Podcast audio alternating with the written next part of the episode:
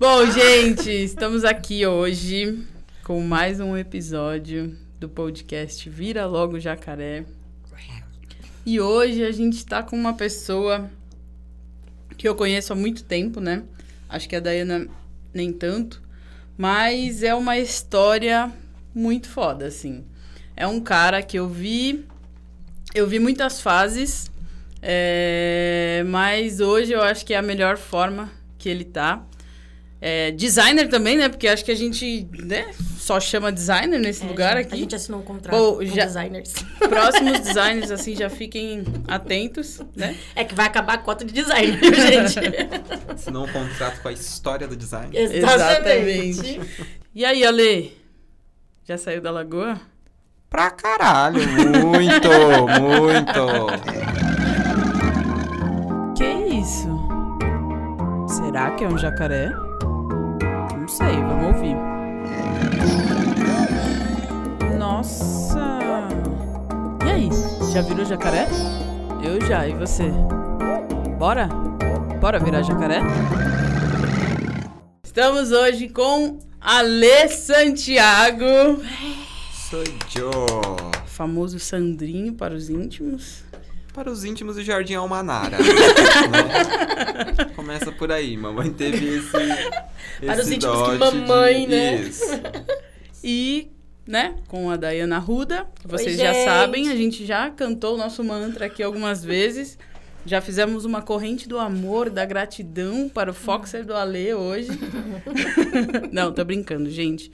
Dayana tá aqui para apresentar junto com a gente esse Falei programa. um pouco nesse Mas, podcast, viu, gente? voltando a dizer, assim, só para reforçar o foco, é o Ale. Tá bom. Mas pode falar alguma coisa aí, Dayana, se você tiver. Oi, gente, tudo bem? Pronto. Bom, Ale. Gente, eu tô sofrendo uma pressão pra não falar. Eu tô me sentindo.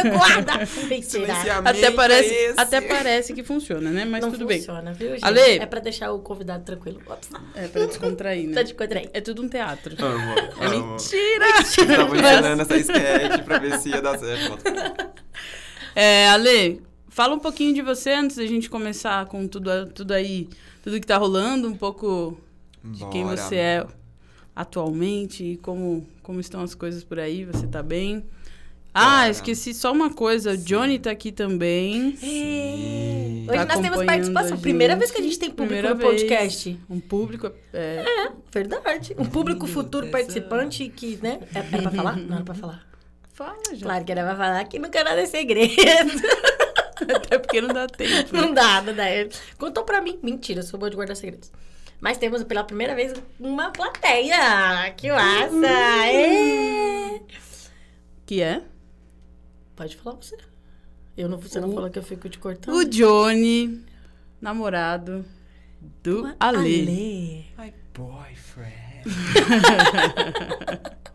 Ai, gente, ele é muito lindo, tá? A gente vai postar uma foto também no History. Sim. Tá? Pra vocês conhecerem ele. Todo caixinho, vários Tá? A gente publica o, o podcast, publica a informação e publica uma foto deles pra vocês conhecerem. Esse casal lindo que tá aqui com a Sim, gente. Inclusive sigam.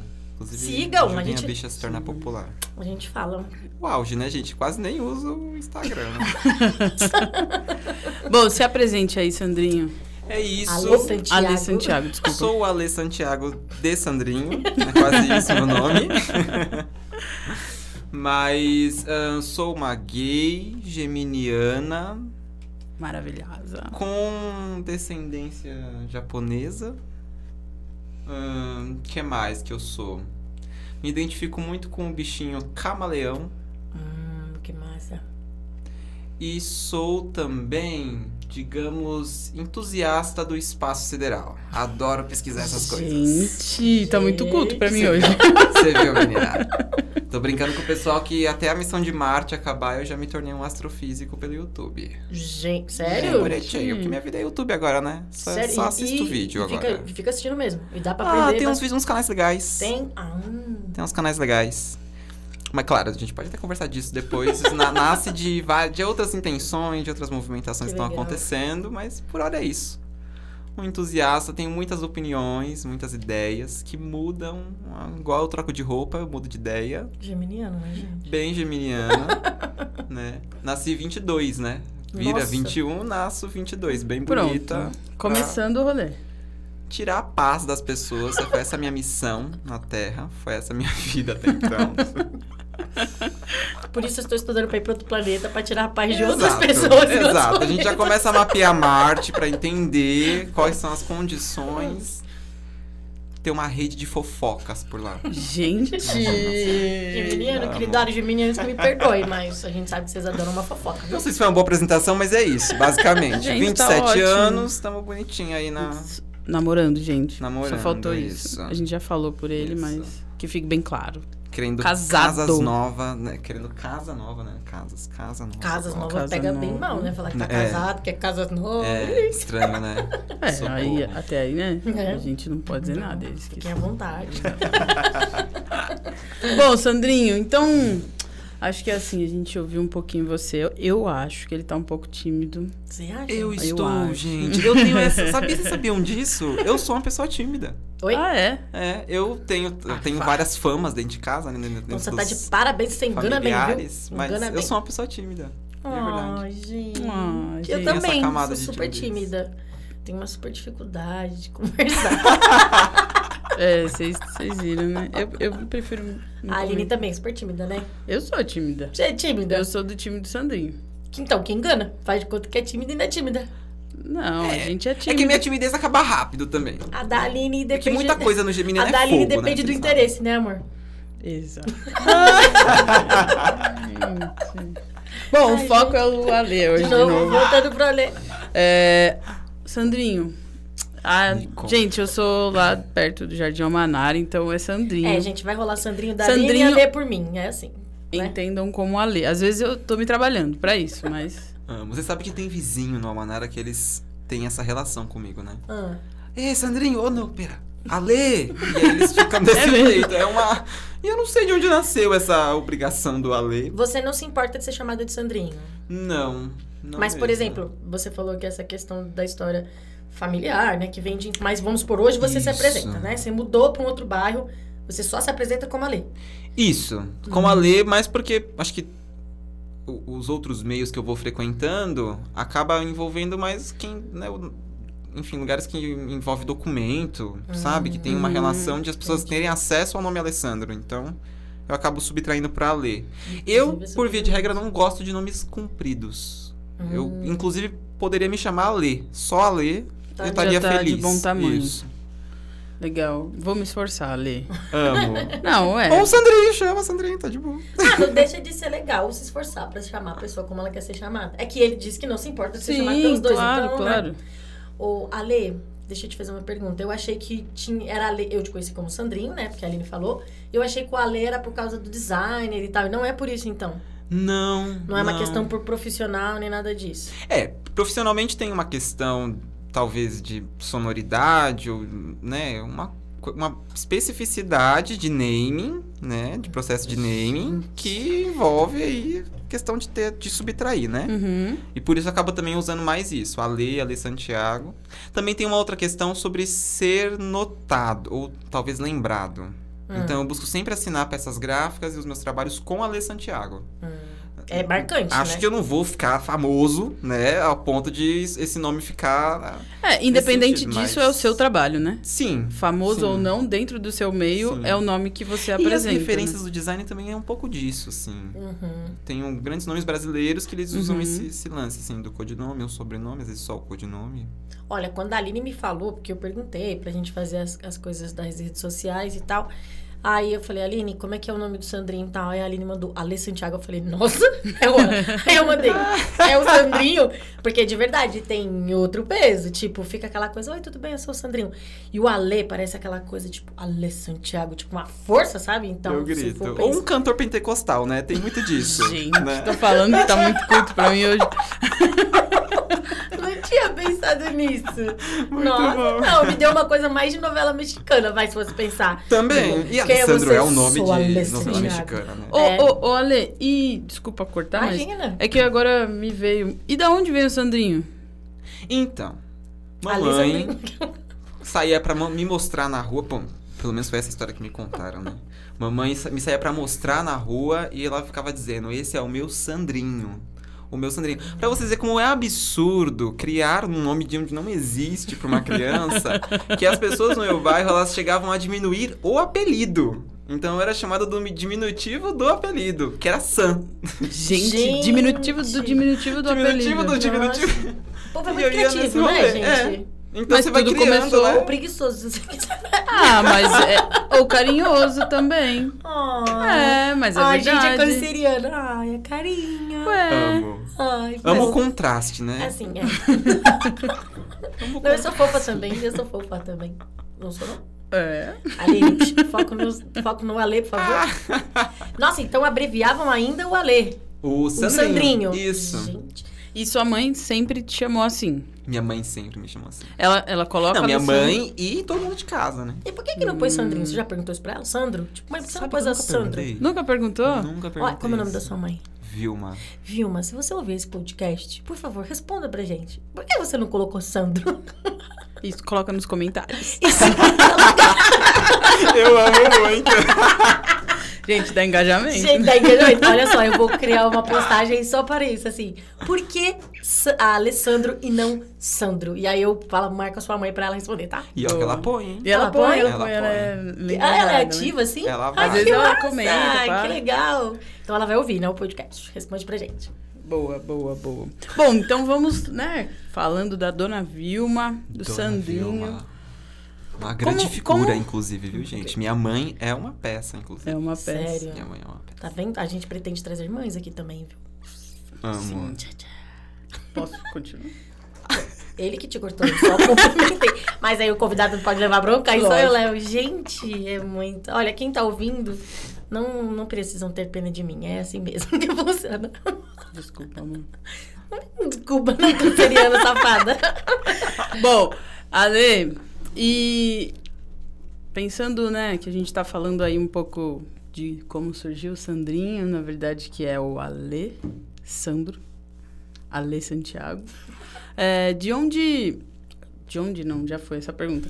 Como que, como que era pra você, né? Hoje você é um cara todo empoderado, né? Um cara que aí se impõe nas suas opiniões, que tá sempre brigando aí pelos seus direitos, né? Tanto políticos, né? É, e todos, todos eles em todos os quesitos. É, como que era pra você isso na sua infância, assim? Como que você se via? Quando, quando que você se, se viu como gay? Nossa, que pergunta, né? Eu acho que eu me vi como gay na primeira infância. Eu tenho essa memória, pelo menos. Uhum. De. Lembra quantos anos, assim, mais ou menos? Acho que uns quatro. Uau, Foi Sim. pré-escola.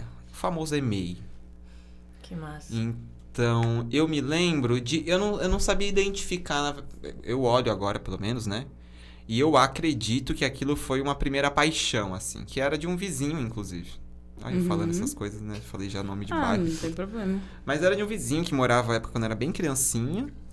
E, e ele estudava na mesma escolinha que eu. Acredito que na mesma sala, se pá.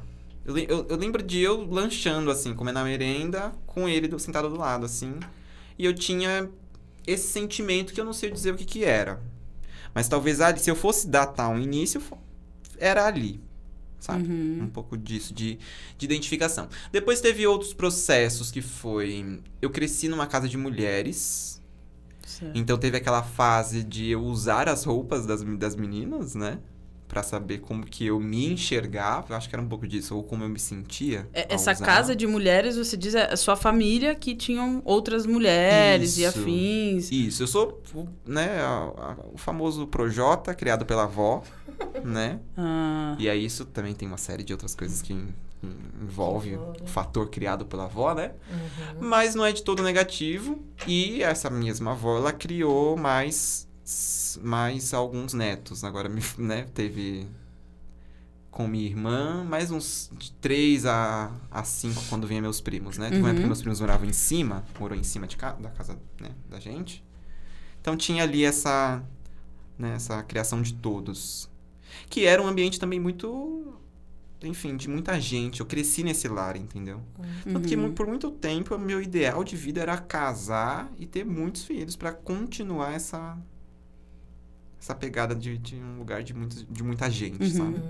E, e essa, usar a roupa das mulheres era visto normal, assim? Tipo, ah, é coisa de criança. Escondido, né? Ah, Escondido. isso é muito interessante. Ah, ó, falando agora, eu tô me lembrando, por exemplo, eu, eu tenho memória de umas fotos que minha irmã tava batendo, acho que do, do acaso, tava com aquela câmera que era de filme, lembra daquelas câmeras que você comprava o Kodak e, e colocava?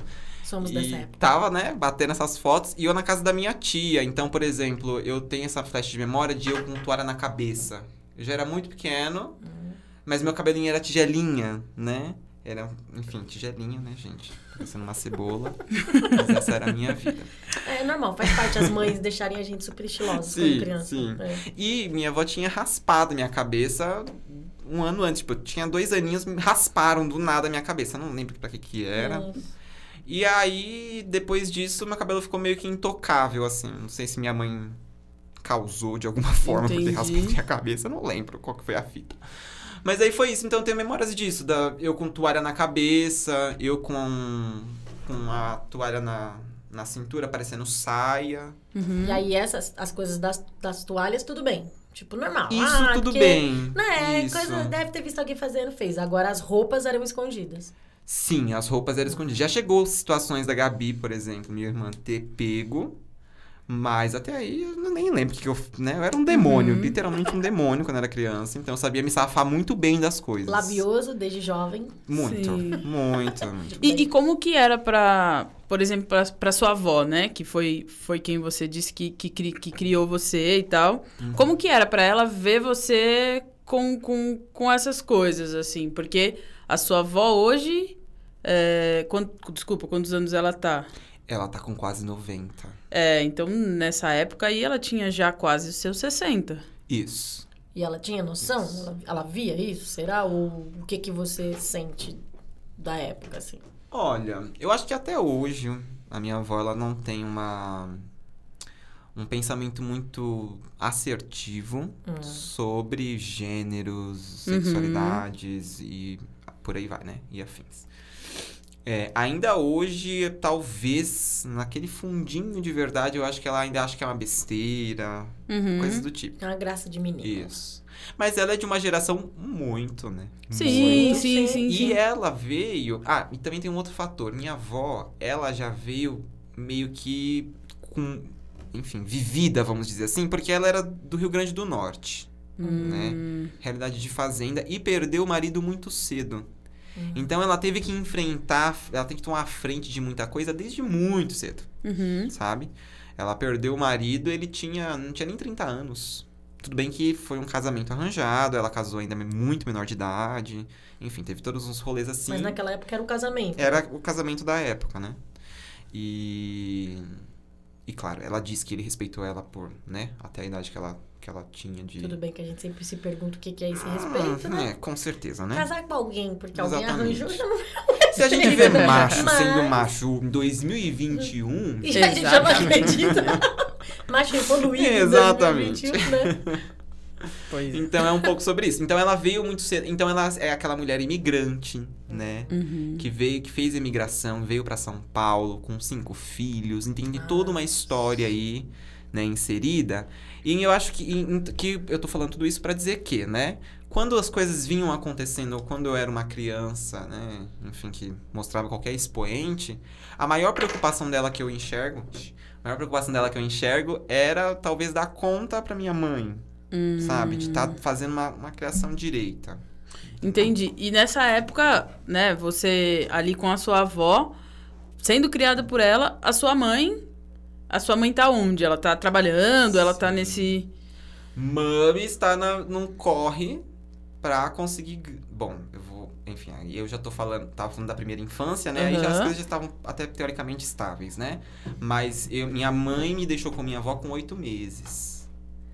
Pra ir até o Japão, conseguir, num corre de conseguir grana pra pagar um acidente que meu pai tinha tido. Hum, E aí, nessa, nessa trajetória, eu fiquei com minha avó, que foi quem me criou, né? Porque aí, enfim, ela ficou trabalhando pra conseguir a É, grana, como, isso se como tornou... muitas situações Exato. de hoje, Se aqui assim, no né? Brasil a gente De hoje. consegue, na Casas Bahia, se enrolar Uhum. com um crediário, imagina como é dentro de outro país, você é estrangeiro. A única pessoa que falava a língua estava internada, Que então era o seu tinha pai. todo um. É, que era Ah, meu pai. o seu pai sofreu um acidente lá, Lá. no Japão. Isso. Ah, Isso. eu achei que ela tinha ido pra lá porque ele sofreu aqui tipo, precisava de grana. Não, Eita, Não, velho. sofreu lá e ficou Uhum. sabendo, inclusive, depois de tipo uns três meses, algo assim. Tem uma história assim na minha casa. Uhum. Eu esqueço das coisas, né, gente? Tem esse, esse porém. Geminiano.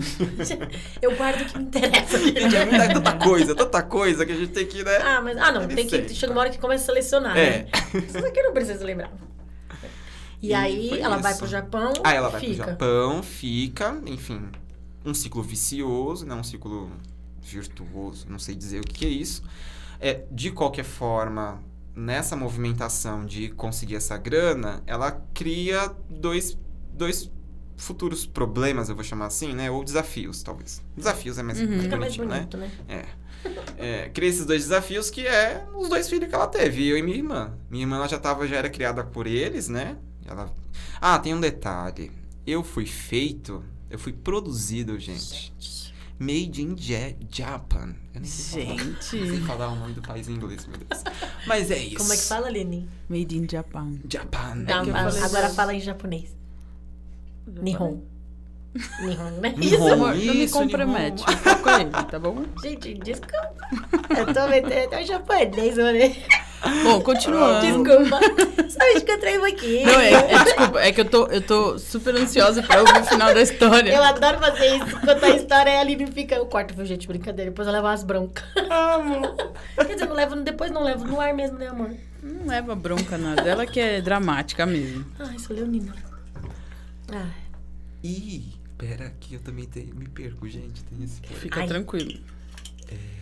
Ela cria esses dois desafios, que é os filhos, entendeu? Sério. Então ela tem que Ah, não, que fazer- você tava falando onde você foi feito, menino. Ah, porque Oh. é isso. Eu fui, né? Fui feito lá. Uhum. E ela veio só me ter aqui. Entendeu? Me Acredita aqui. que o Brasil, que, que a ideia era voltar. Mas não deu certo isso, sacou? Porque meu pai se acidentou. Nossa, então peraí. Você, o seu pai fica no Japão durante muito tempo da sua vida. Fica a minha vida toda. Ah, seu pai. Mas seu pai. Seu É. pai mora no Brasil hoje. Hoje eles moram. Hoje Tá. eles Ah, moram. tá. Eu, ah, e teve um período que eu fui morar com eles, né? Mas no Eles Japão me ou levaram, aqui? No Japão, que eles me levaram daqui pra lá. Então, ou seja, sua mãe, tipo, tinha seu pai, sua irmã nasce no Brasil. Minha irmã nasce no Brasil. Aí eles voltam Isso. pro Japão. Fazem você lá, você vem pra nascer aqui. Isso, é, minha irmã, é, não era uma, um- não era uma frequência, foi um acaso, na verdade. Uhum. Eles estavam aqui no Brasil, casaram bonitinho, tiveram a Gabi, muito lindo. Tava Tá. vivendo, aí pintou a necessidade, acho que também tem alguma coisa de política envolvida, cenário de Ah, polo. anos, anos 90 é, É. muito comum, né? é, descendentes japoneses irem pra lá. Anos 80, Pra- 90 ali, né? É, 80, 90, né? Isso, Inclusive, porque era- né, muitos, muitos descendentes falam que é uma das melhores épocas pra pra se ganhar dinheiro, pra juntar dinheiro, é entre, aí Foi entre essa 80, época, comecinho assim. de Ah, que 90. legal. Isso. Tá. Porque pra lá a gente tava, tava numa situação favorável com o dólar, né? não tava a desgraça que é hoje. Sim. E de cá a gente também enfrentava dificuldades financeiras com Uhum. o bonitinho lá. Então a gente, enfim, era uma época que acho que juntava o útil com o agradável. Mas claro, né, a gente tá falando sobre você ir pra ter a vida de imigrante, né? Exatamente. Trabalhar na fábrica, tem todo um e viver em torno Não é disso. nenhum desses glamour Uhum. de novela, não, do- né? é. É, Não, não, não. Não, só pra... né? Nem de grandes cidades, né? Nem tipo do que as pessoas veem de Tóquio. O interior do Japão, eu, pelo menos, da minha experiência, eu não julgo que é nem 60%. Ah, não, não é nada diferente do interior daqui de São Sim, Paulo. né? Exato. Gente, exato. a Aline morou dois anos no Japão, pra quem não Sim, sabe, viu? Ela não conta, eu conto. Então vai, continua. E rodou mais o Japão que eu, inclusive. É. Tenho certeza disso. Várias histórias no Japão, viu, gente? Um dia a gente conta. Isso, Foco no... continua.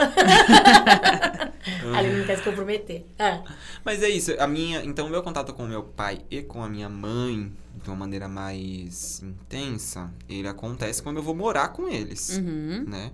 Porque até então eram visitas que eram feitas, então eles se programavam para de em tempo em tempo colar aqui no Brasil colar aqui no Brasil, né? Vamos pegar um trem ali. É. E aí virem pra cá, então eles ficavam também e juntavam a grana pra conseguir ficar durante um tempo. E esse período que eles ficavam, né, com a grana que eles traziam, era também pra essa para mobilidade de tudo assim. Então era o momento que a gente que eles aproveitavam pra trazer as coisas que eles compravam e guardavam pra trazer. Ah. Era o momento, por exemplo, que eles vinham pra fazer tratamento de saúde, né? Tipo, check-up de tudo. Criar os é filhos, né? É um Ver os pacote filhos só, um era pacote tipo só, né? Isso, isso. Entendi.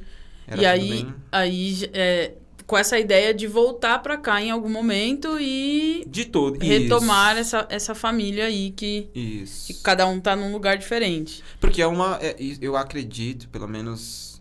Eu ouço esse tipo de narrativa de outros imigrantes. Mas das Certo. pessoas que nunca saíram ou fizeram só imigra é, imigrações, acho que é esse o termo, né? Entre cidades. Sim. Eu não vejo. Eu vejo sempre presente aquele grande sonho americano, sabe? Que você vai sair do país e você vai dar muito certo no outro lugar e você vai ter uma nova vida. E não é assim, Não é assim entende? funciona. Então é, é tipo a famosa vida de imigrante, é isso, entende? Ou não é pra grande maioria, pelo menos. né? É Não trabalhar pra grande 12 maioria, horas, Isso. É comer isso. mal, é dormir mal. Você não e tem vida ainda social, assim, não é, tem. pegar hora extra Isso. e vamos o que tanto vamos. de dinheiro que você consegue, quanto tá mais dinheiro ser você consegue. né? Reclama de ser peão aqui, Sim. entenda bem, né, nessa frase. Mas pra ser peão lá. Sim, tem a muito diferença é que a, a gente tem a, a, a ideia de que lá a gente ganha melhor do que aqui, né? Isso. É, É, talvez seja do um vizinho fato, sempre é mais né? verde, né? Sim, Talvez é um seja fato, é um fato, mas também assim como você ganha melhor lá, você gasta mais também pra Gasta, comer, pra sim. se vestir. Pra se vestir Sim. nem tanto, mas mais pra isso eu tô dizendo no Japão, né? Pra comer, obviamente, sim. Sim. Pra morar, sim. E é um país que exige que você sustente um padrão de conforto, Ah. né? Não é um país que você consegue fazer improvisação, quer dizer, tô sendo generalista, mas tô dizendo assim, você vai no mercado, tem um preço X das coisas, Uhum. entendeu? As lojas de roupas têm aquele, aquela marca Aquela específica, média, a tipo- Uniqlo que você vai comprar ali, tem um preço X também, Sim. sacou? Então, e tem a- as frequências, né? Eu morava pelo menos num lugar que tinha bastante brasileiro, então Onde que acabava você fazendo... morava? Eu morava em Sasagawa, Sasagawa. isso, lá tinha uma igreja e nessa igreja meio que as- os, os- os- tinha concentração de brasileiro, né? Uhum. Então os outros comércios ficavam em volta. Né? Então tinha um açougue, aí com o tempo abriu um boteco, um boteco de pinguço mesmo. Era que província? Era Mieken. Mickey. Agora eu que tô deslocada. Tá, e essa igreja, é, praticamente os brasileiros frequentavam e... Isso, todos os imigrantes, que aí era, era ali o rolê recreativo. Uhum. né? Então você trabalhava a semana toda. A igreja tinha alguns projetinhos de cuidar das crianças da, né, da galera. Eu morava num conjunto que era habitacional. Uhum. Então era um, uma cerca de 150 prédios da prefeitura. E que realmente ia para essa galera de imigrante, galera de fábrica. Tanto que era próximo de um mercado e é, ali era também ponto de ônibus para as fábricas e Tá.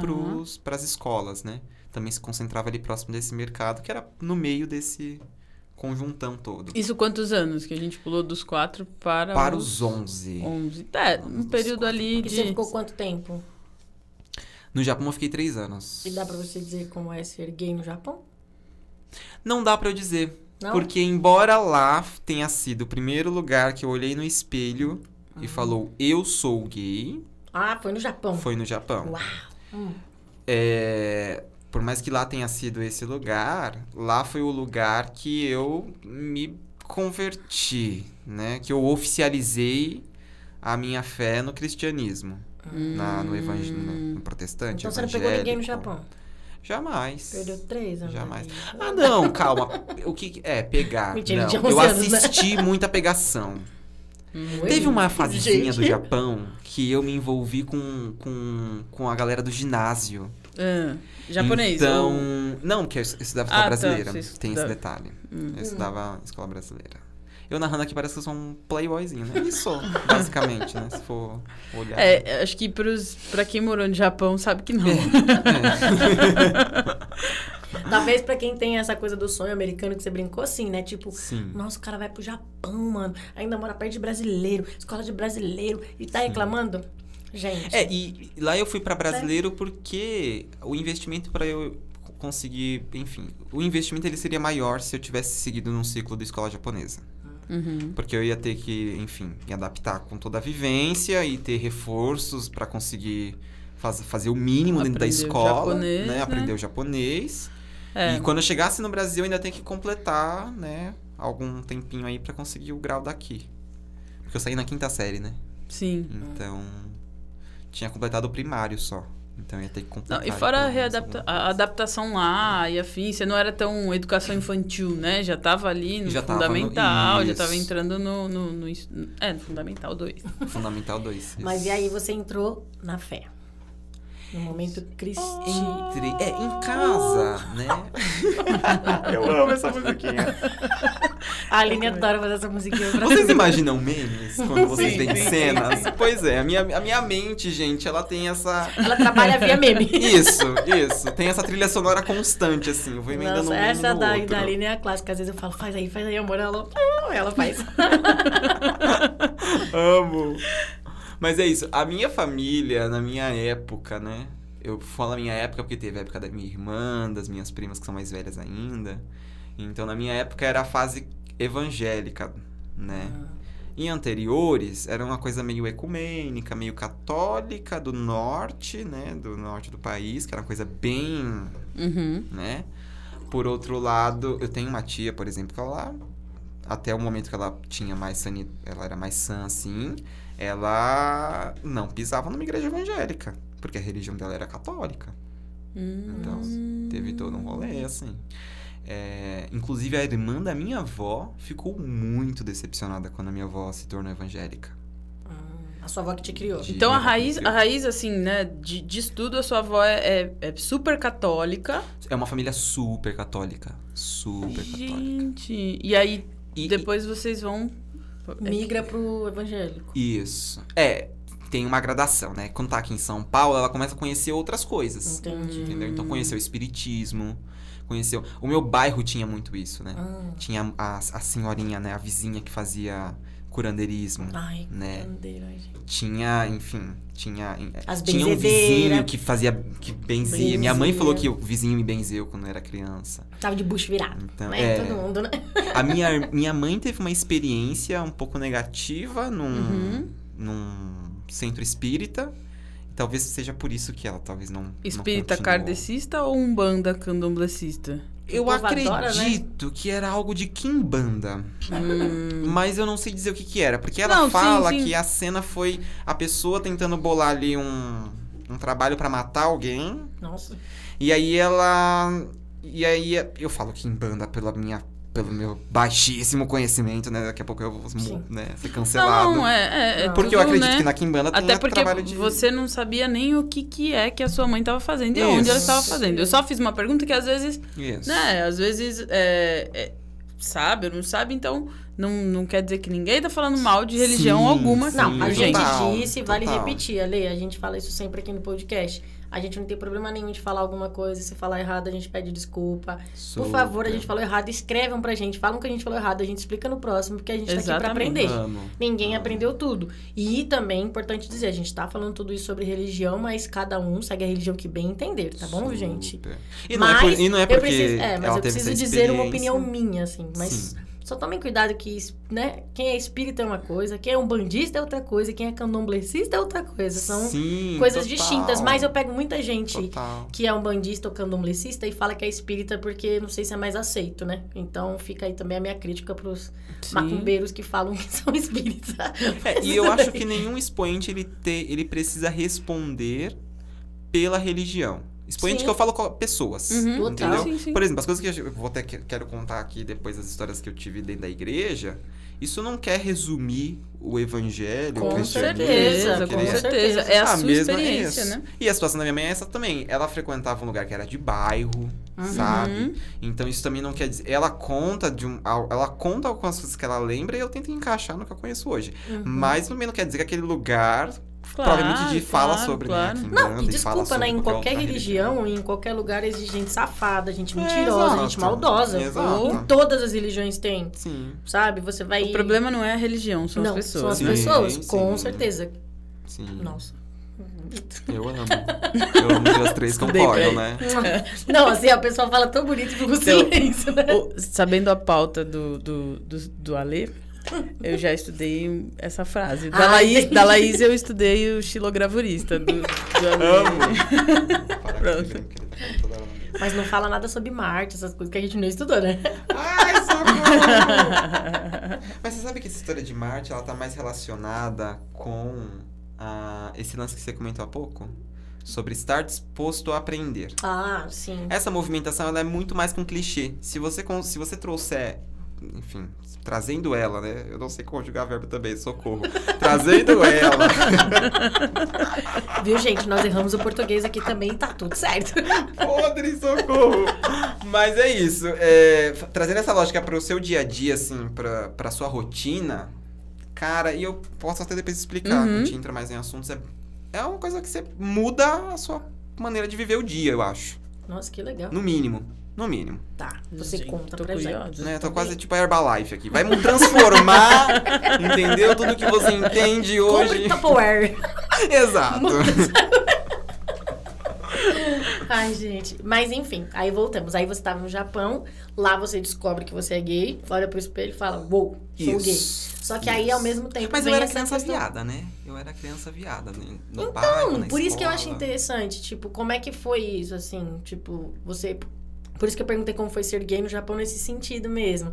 Né, você contou histórias de, do prezinho aqui da, da primeira infância, né? Uhum. E, poxa, eu fui lá, me apaixonei pelo meu amiguinho, aí contou a história das toalhas. E no Japão, tipo, você se lembra de situações, talvez, que você tivesse sido um pouco mais feminino dentro de um padrão social? E aí você sentiu um julgamento? Você, de repente, alguém te olhou estranho ou passou batido? Isso não era dialogar dentro de casa. Esse diálogo ele não existia em casa. E eu Uhum. acho também que não tinha nem tempo pra esse diálogo acontecer dentro de casa, né? Enfim, só via meus pais à noite, tinha todo esse rolê. Agora, por outro lado, eu acredito que como eu, eu estava numa comunidade de brasileiros e ainda tinha uma igreja estabelecendo uma relação absurda de poder ali naquela naquele meio, Uhum. mesmo que indiretamente, ali era o pessoal da igreja, sabe? Tinha esse. Então, porque, né, não era todo mundo crente lá que morava Claro. nesse lugar. E. hum, Então, por essa razão, assim, eu não, eu não tinha esse. Eu não tinha o privilégio de poder refletir nisso, Ah, tá. entendeu? É, Você lembra de alguma, você lembra, lembra de alguma referência estando no Japão nesse momento?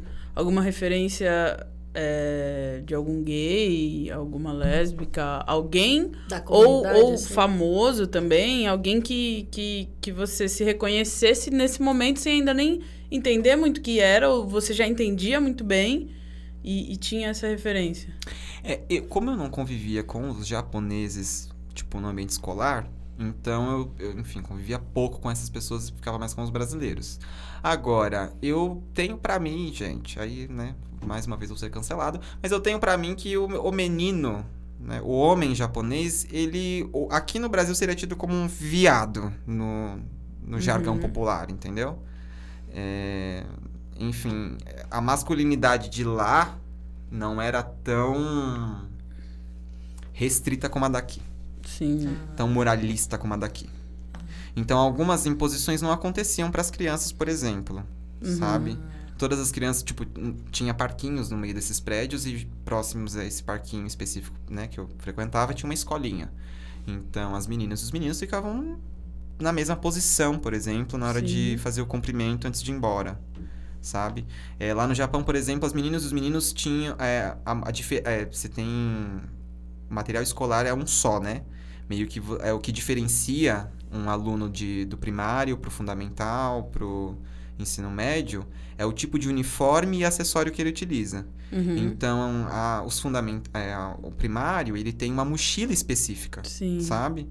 E essa mochilinha era pra menino e pra menina. A mesma Né? cor, o mesmo tamanho, a mesma cor mesmo e tamanho. formato, exato. tudo Às igual. vezes variava preta e vermelha, mas era coisas de talvez modelo, não Sim, sei. sim. Coisas assim, entendeu? Não tinha um azul e um rosa. Uhum. Né? E nenhum E, presidente e, e afirmando só isso. vocês entenderem, assim, o, o que o, o Ale quer dizer, lá no Japão, né, é, dentro, dentro ali de um padrão também social, é, para as mulheres héteros, O, o que é mais atraente em um homem é quanto mais feminino ele é. Então, quanto mais delicado ele é, quanto mais. é, quanto melhor ele se veste, isso é mais atraente para elas. Não é o macho rrr, que é musculoso, que é. Né? Mecânico. Exatamente. tá. Então, acho que por isso que, que você se identificava talvez com isso, né? Isso, é que não, é- não era uma pressão. Não era uma pressão. Essa é a Uhum. grande questão. Porque eu me entendo, eu hoje me lembro de cenas na primeira série, por exemplo, em que a pessoa batia o olho em mim e já falava, ih, viadinho. Hum, Viado, entendeu? E tanto que nas escolas eu sempre procurava o viado. Um outro viado, entendeu? uhum. Que era a pessoa que eu emendava e ficava junto, virava meu best friend. Meu igual, né? Entendeu? E então lá não tinha essa, essa pressão tão externada. Agora, é um país completamente machista, Sim. né? É um país. hum, Eu, eu vi, por exemplo, eu lembro de quando a gente chegou, eu tava só eu e minha mãe, que ela, ela veio me buscar, então chegou nós dois, meu pai já tava trabalhando lá, né? Mas eu lembro de estar indo a escritórios de empreiteira com ela. E ela, tipo, tentando escolher se ela ia ganhar 800 ien por, hora ou se ela ia ganhar 950 por hora. Né? E enquanto meu pai tava ganhando 1,700, 1,800 por hora, Uhum. entendeu? Então é uma coisa que, se você percebe que o machismo ele, ele faz parte é, da, sei lá, da constituição do do povo. cara, entendeu? Como será que é a prática do. Né? A gente tá vendo hoje no Brasil né, um- é, figurões que querem tornar a Constituição em algo assim, Sim. né? E a gente já tá vendo o caos que é. Então imagina como é viver dentro de um lugar assim. É, Enfim. Cara, eu não me conformo que homem vote pra lei de aborto. Então. O cara nem engravida, como é que ele pode querer dar opinião, sabe? Os caras Exato. querem ter, nos, tipo, mandar no nosso corpo, quer saber Sim. mais que uma mulher. Os caras estão pouco se fudendo pra ouvir uma mulher falando, Sim. não querem ouvir opiniões femininas, eles só querem eles decidirem. Sim. Mais uma vez, homem decidir na vida de mulher, né? E não para, né? Mesmo quando tem a- o rompimento, você vê que, que a galera tem uma mente progressista, né? Uhum. E aí o macho, ele vai lá e, não, mas agora eu sou feminista. Manjo Não me vem com do feminista. Interrupt Man. Sabe, a mesma coisa de falarem pra gente, né? Tipo, é uma pessoa hétero, não entendo vocês. Não, você não entende. Você não é lésbica, você não é gay. Sim, Você sim. pode querer estar ao nosso lado, lutar com a gente e tal, mas não, você não tem esse lugar de fala. Você não beija Sim. uma mulher em público, você não vê os olhares de preconceito. Você, né? Tá tudo bem, você tá aqui, mas aí depois você vai pra sua casa e então a sua essa coisa de propriedade também de poder dizer assim, não, eu sei co- pelo que você passa. Não, não necessariamente você sabe. Né? A gente até falou isso no podcast da Laís.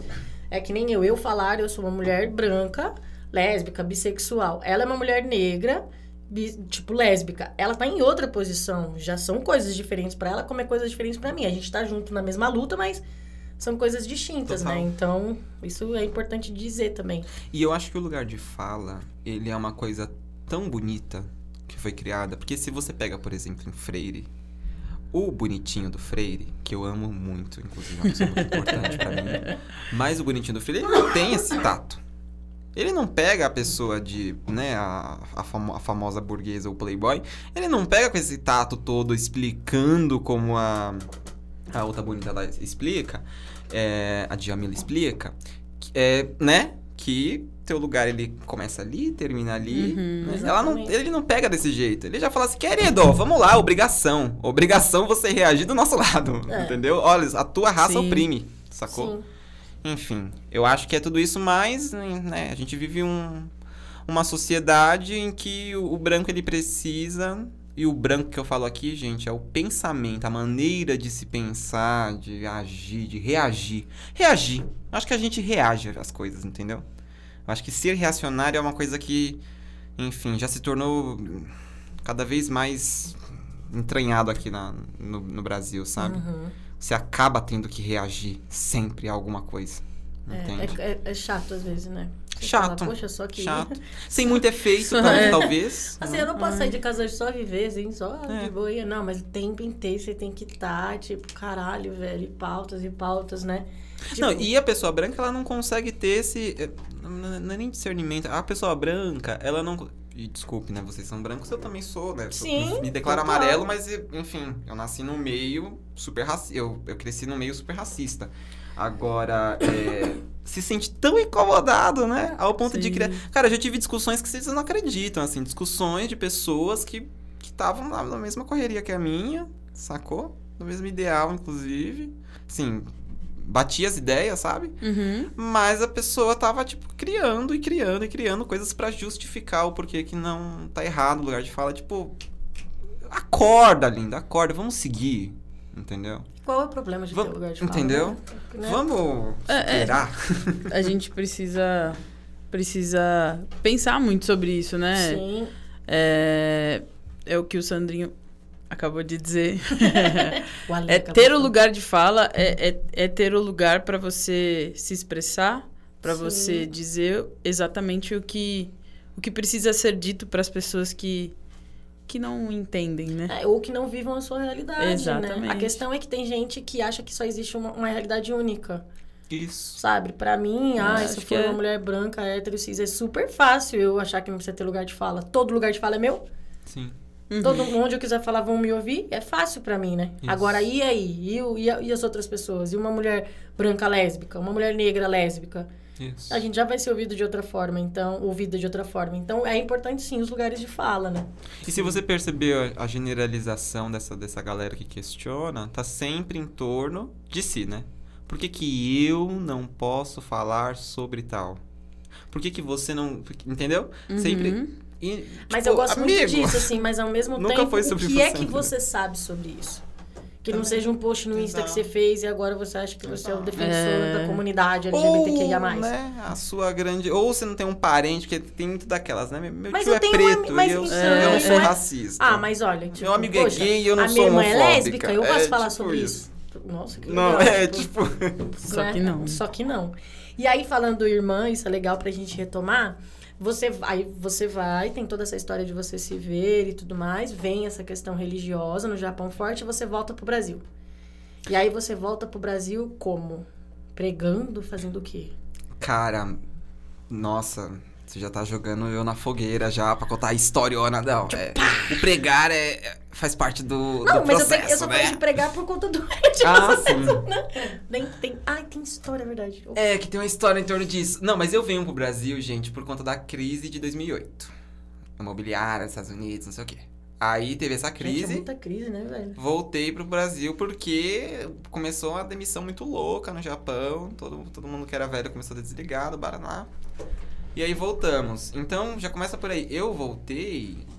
Eu estava lá no Japão começando a ser acompanhado por alguém que identificava em mim que eu era uma pessoa viada e queria tentar uma chance de. Ah, lembrei de uma coisa. Teve, você falou sobre referência, né? Uhum. Teve uma situação em que, né, de aconselhamento que eu passei, em que eu, uma vez, a pessoa contou pra mim assim, ó, tá vendo? Essa pessoa aqui que você tá vendo é uma pessoa muito sozinha. Ela é como você hoje. Ela vivenciou. E não foi uma e não foi uma fala pra me ferir. Foi uma fala, por incrível que pareça, era uma pessoa, é uma pessoa dócil e amorosíssima Uhum. e estava fazendo naquele momento pra me acolher. Falando uma coisa dessa. É. Então, você percebe. Talvez essa pessoa não sabe muito bem O que é acolhimento? o que é é, o acolhimento. que é acolhimento, exatamente. Boa aquela história, né? Eu gosto de acolher aquilo que eu. que é do meu jeito, né? Tudo aquilo que é diferente eu não acolho, né? Tem isso também. É, é. E nesse caso, eu tava voltando por uma imposição, né? Tipo, ninguém tava, né? Não foi uma, isso- uma coisa esperada, assim. Foi tudo muito improvisado, Uhum. assim. Ah, tô falando até, tipo, uma despedida, assim, sabe? Foi tudo Uhum. bem do nada, assim, eu tive que voltar. E aí eu tava começando essa acompanhada, e quando eu cheguei aqui no Brasil, eu, uma vizinha minha me levou na igreja que tinha na rua. Essa igreja é muito, muito engraçada, essa história, é, Adoro. é uma Ah, igreja essa, Essa ele incrível. conhece. Ah, É uma igreja incrível, né? De pessoas legais. E é uma igreja que sempre existiu na rua de casa. Sempre. Sempre. Eu, che- já, eu lembro, eu Você tenho volta memórias. do Brasil pra morar nesse lugar. Na casa da minha avó, que é onde eu morei a Ah, vida inteira. Você voltou pra casa da sua avó. Isso, E, isso. e aí volta todo mundo. Família inteira. Não, meus pais voltam, tipo, seis meses depois, alguma Tá. coisa assim, porque não tinha grana pra arcar tudo. Aham. Né, E todos sua irmã tava com você no Japão? Não, minha irmã já tinha voltado. Ah, tá. Minha irmã tem umas, né, convidem ela se ela quiser, mas ela é meio pirada, né? Mas ela tem uma história também aí, questão de... Ah, uma coisa que eu queria dizer, né, que eu fiquei ensaiando dentro de casa, é que quando minha mãe, ela fez a movimentação pro Japão, Hum. pra ir cuidar das coisas do meu pai, eu identifico na minha mãe essa mesma postura da minha avó quando o marido morreu e veio pra São Paulo.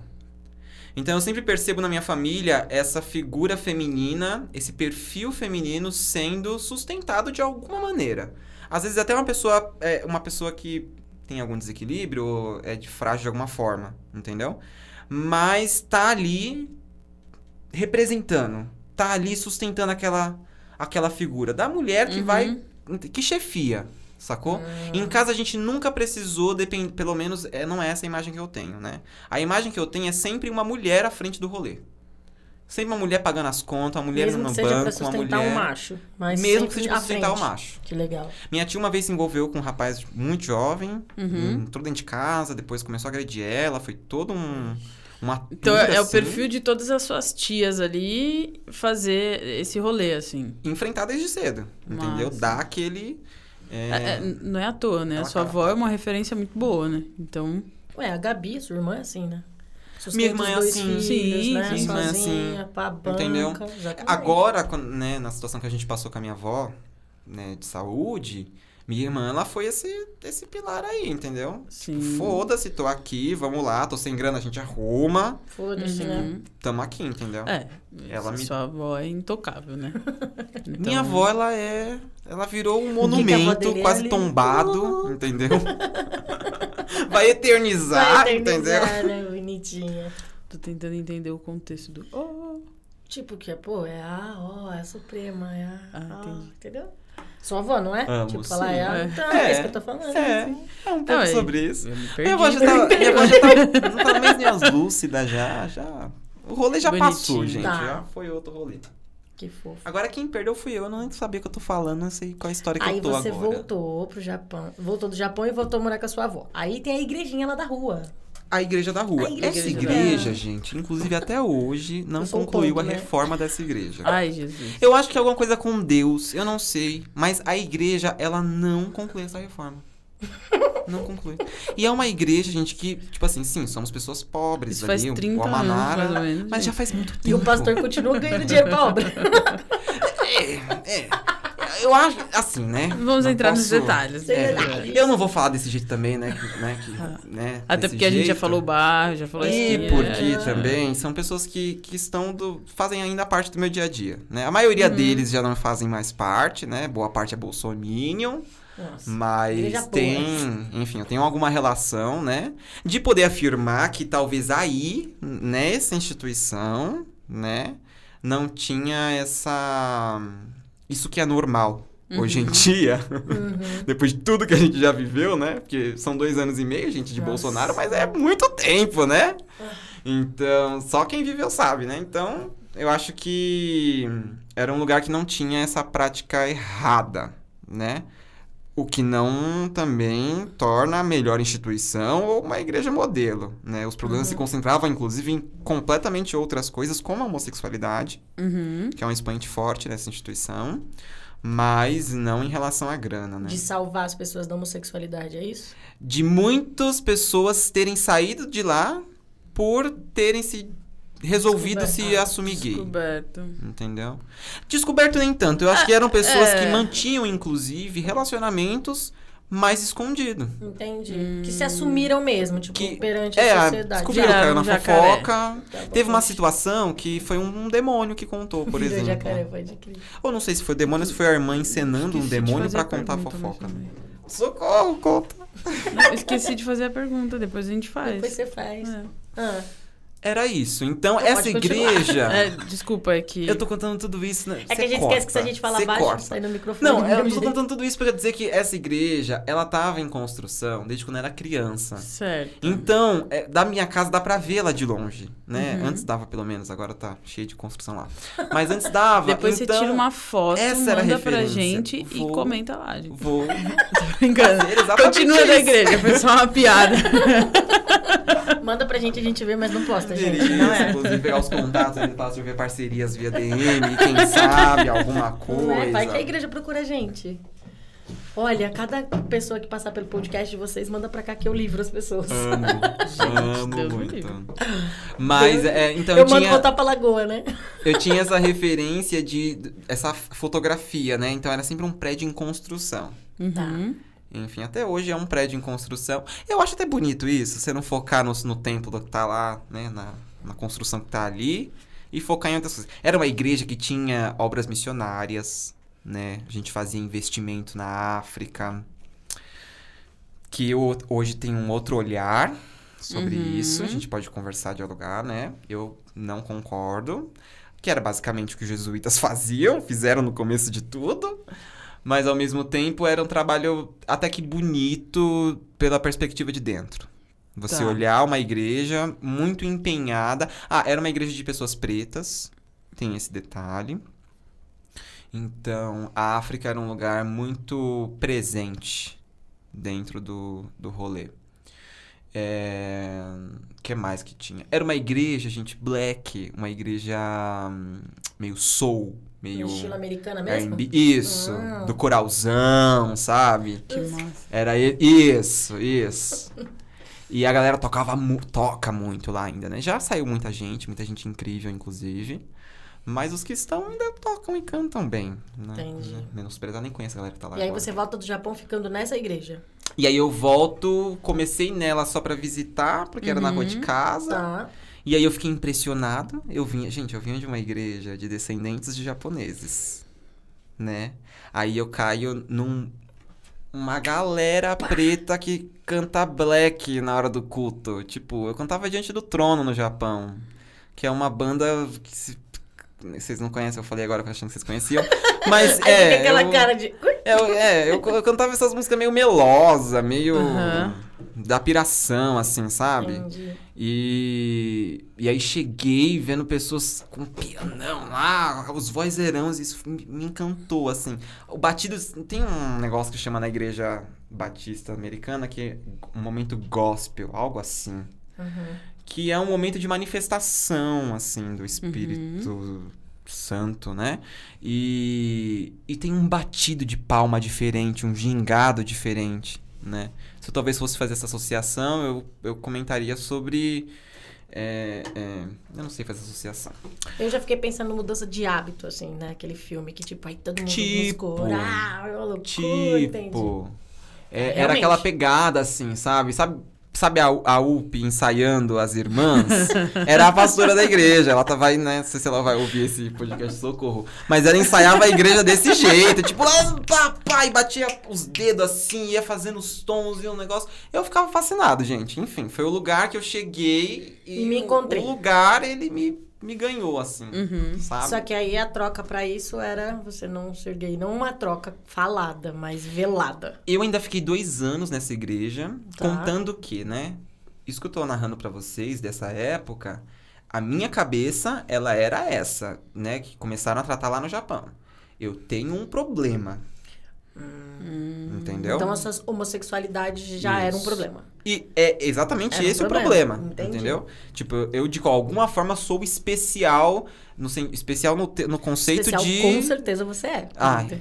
Obrigado. Ainda mais, né? Maravilhoso. Mas especial no sentido de, tipo, tenho algo a ser tratado. Nossa. Tanto que a pessoa, quando eu tava pra vir de lá pra cá, ela me parou um dia antes de eu embarcar e falou assim: por favor, procura alguém quando você chegar no Brasil. Pra tratar exatamente isso, não deixe isso passar. Então já começou lá. Sim. Sabia, avisa ele que. Oi. Oi. Tudo bom? Vou Assim, te mandar o link desse podcast. e aí, por isso, você chega então no Brasil, preciso me tratar. Porque tem um Preciso me problema. tratar. Ainda fiquei dois anos sem, Ainda fiquei dois anos só frequentando a igreja. E. E aí, depois de dois anos, num congresso de homens. Eu lembro até hoje, gente. Foi um sábado de manhã. Teve um super café da manhã. Só macho.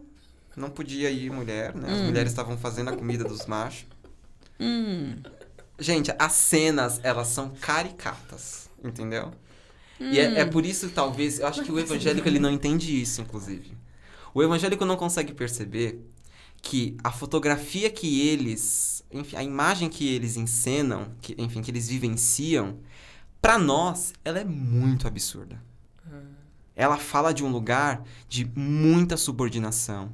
Ela fala de relações de poderes que você não acredita se você for explicar. Ela fala sobre hum, bizarrice, gente. Mas que faz parte, pra gente é bizarrice, mas que pra eles, sei lá, é, é a rotina necessária. Então aí gera esse conflito, porque eu tô falando desse jeito aqui, vocês estão assim, hum, e é assim que eu fico, por exemplo, quando eu me lembro, eu lembro, eu tent- nessa noite, esses, esses, esses dias aqui tentando lembrar o que, que eu podia falar. Uhum. E aí eu fiquei me lembrando com essa reação que vocês estão, tipo, gente, olha que bizarrice que era isso, que entendeu? absurdo, né? Enfim, foi nesse congresso que eu tava num. Que eu peguei o primeiro homem que eu fui, né, o sonho, né, daquele que entra na igreja. Até então, até essa fase, você já tinha pego algum cara ou alguma mina ou... Eu Alguém? tinha. ti- Ah, tá. Aí tem uma questão, né? Que aí é uma já situação. tinha beijado na boca, pelo É, amor de Deus. mesmo selinho bobo, coisas bobas Sim, assim, né? tinha um vizinho. Hum. Não vou contar nomes. Não, nem Sem nome. precisa. Inclusive, esse, esse vizinho virou evangélico, então não, preciso, não posso contar Hum, nomes. mas Esse vizinho. Rafael, mano. Brincando, gente, nem sei o nome do cara. Socorro! Aí vai que eu eu tinha um vizinho chamado Rafael. Eu tinha um vizinho chamado Rafael. Rafael, não é você. Gente, eu tô falando nomes Aline, não dá, né, velho? Ué, mas... O Iago, meu amigo, ele vai saber quem é. O Iago é outra gay Não, olha aqui, maravilhosa. aí o, o Ale manda assim, ó. Não, não é Rafael. Pegaria o Rafael, mas não. Socorro! ah, e aí, você já tinha beijado na boca, então? Eu tinha tido esses trelelezinhos de criança, né? Tá. De toque, de troca, essas brincadeiras bobas. Estrelelezinho de criança é ótimo, né? Mas eu também sofri um abuso sexual na infância também. Aos 7 para 8 anos. Então Estava aí. aqui? Estava no Brasil? Tava no Brasil, não tinha ido pra lá ainda. Eu fui pra lá com 10 pra 11, né? 10 pra 11, verdade. E aí, eu quando voltei pra cá, eu tinha todas essas questões começando a sair, né? Começando a emergir, né? Puberdade, todo um rolê, Sim. 14 anos. Uhum. E, mas eu já tinha tido essa experiência anterior, né? Que eu acredito que essa experiência, ela tem me demandado... é, me demandado coisas, assim. a- sabe, a ideia de querer se preocupar com isso, de tratar isso, de relembrar e querer entender tudo que Uhum. aconteceu. Tudo isso, ele tem... a- essas demandas, elas têm acontecido agora, né? Uhum. Essa experiência, ela, ela ficou num, num segundo plano, assim, durante a minha vida. Durante a minha vida, 40 anos de idade, né? Tem quantos anos? O auge, tenho 27, só. 20, 40. Mas durante esses... Durante é- esses é- anos, mas né? É, é ela ficou nesse... né? Porque nesse... também talvez você esteja preparada agora pra falar sobre isso, né? Sim, sim. Eu acho que preparado, eu acho que com a cabeça, eu acho que fora da noia cristã. Isso é Ah. muito importante. Eu passei por um processo de uns três anos até eu conseguir me desvencilhar de Desintoxicar. todos né? os ritos, ideias. Tinha coisas que passavam na TV que eu já. A minha referência era a Bíblia. Então, ah, aconteceu isso daquele jeito porque. Gente. Não, você foi era, programado. Eu era, é, era uma piração muito louca, assim. Uma piração muito louca. Quando eu comecei criança, né, gente, sem supervisão, né? Pensa como, uma, como que é uma criança sem supervisão, num país estrangeiro, sabe? As piores coisas vão acontecer, né? É, e aí eu lembro que na minha, no início de conversão, se eu batesse a porta, pra mim eu achava que era pecado. Nossa. Eu batia a porta e, reza, e fazia uma oração em seguida, pedindo perdão pra Deus por não ter cuidado das coisas. Então as pessoas vão ouvir isso e falar assim: é por isso que você não bate bem na cabeça hoje, né, querida? Pra você já ter uma, né, um indício desse Eu antes. espero que as pessoas pensem isso mesmo. De verdade, não, verdade. Não, que mas- ninguém fique pensando ao contrário. Tipo, imagina. Sim, era uma você tinha que ter culpa mesmo. É. né? Não, Não é verdade? é, é uma piração muito louca. Uma coisa que você. E tudo isso, enfim. Contextos e cenários, né, gente? Mas, Mas aí eu tive esse abuso. Você beijou, querido. A gente quer saber que você beijou. Eu- Para de enrolar. Ai, não posso contar esse Não, não quem você beijou, mas Não, diga, é, a, idade, história eu digo a só. situação. Ah, a história é essa. É também uma criança que eu... É uma pessoa viada, Uhum. né? Hoje, infelizmente, Não ou felizmente da ele, né? Tá ali né, nas Tá garras da congregação cristã.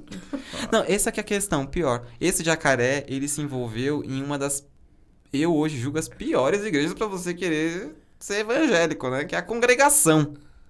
Então, e, e que eu acho que isso é muito característico de pessoas que não se assumem. Uhum. Claro, A é uma, é quer uma, se esconder cada vez uma mais. é dissertação, seria uma dissertação, né? É bem Então ela vai buscar, e também, ela né? busca isso, né? De, desculpa, você tava falando? Não, eu tô falando, é bem complicado também a gente dizer, tipo, a pessoa procura pra se esconder, né? Tipo, é muito. Sim. Né? Tipo, essa coisa da aceitação é muito foda, né, Sim. velho? É E- muito e- pra cada um, no tempo de cada um.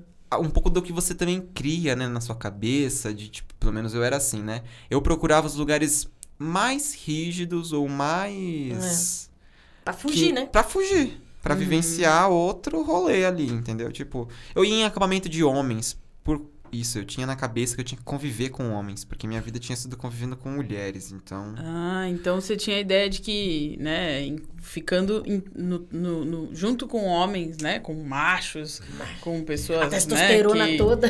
É. Isso, isso. Tanto que eu só tive pra mim mesmo a coragem de querer enfrentar a homossexualidade de cara num congresso de homens. Numa manhã que só tinha homens. Entendeu? Você, E, e como momento- foi esse momento, assim?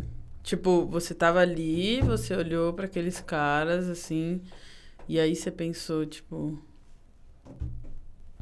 Eu carregava comigo aquela ideia de que eu tenho um problema Certo. e preciso tratar.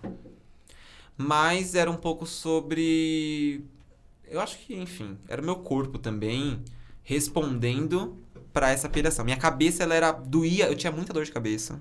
Hum. Tipo assim, de esquentar a cabeça de tanto que eu pensava, assim.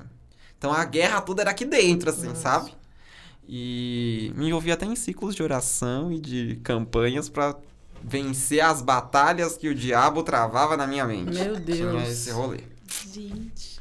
É, que é um pouco bíblico, que é um pouco da crença, né, do evangélico, eles acreditam mesmo nisso, aquela, aquele ditado do oficina do diabo, como é que é? Cabeça Mente- vazia, é, mente vazia, oficina do diabo. Isso é E- e fundamento muito- cristão, isso é e- historinha muito, que vem de... né, da escrotidão do, do próprio homem, né? Sim, sim.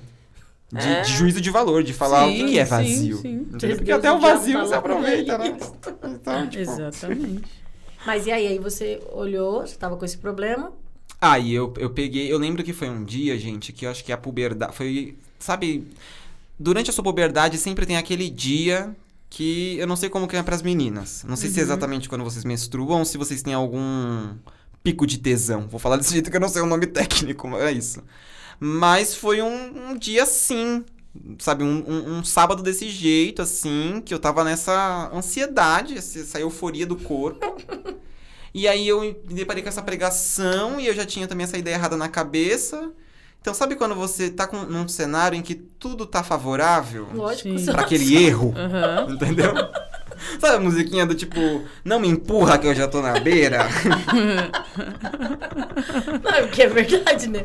Tá tentando curar a pessoa e leva a pessoa pra só É. pros baixos. Tipo, tô, não Então isso, foi, né? foi um pouco sobre isso, assim. Mas é, foi pra mim uma data marcante, porque foi a primeira vez na vida que eu tinha tido. Aí não por. Claro, tudo era uma influência, né? O Certo. pastor ele fez uma pregação específica esse dia. Acredito eu que ele já tinha me observado e talvez ele pudesse ter tocado no assunto. Eu não lembro o que, que desencadeou dentro de mim essa chave. Eu lembro que foi aquela pregação. Eu tinha a mania de anotar os cultos, já começa outra bizarrice. Então eu ia com um caderno pra igreja e tudo que o pastor falava, eu tomava as minhas anotações. Por que eu fazia isso? Porque eu tinha pirações na cabeça, mas eu sempre fui do, do, do escrever pra não esquecer. Uhum. Entendeu? Porque esquecimento é uma coisa minha. Eu já aceitei isso.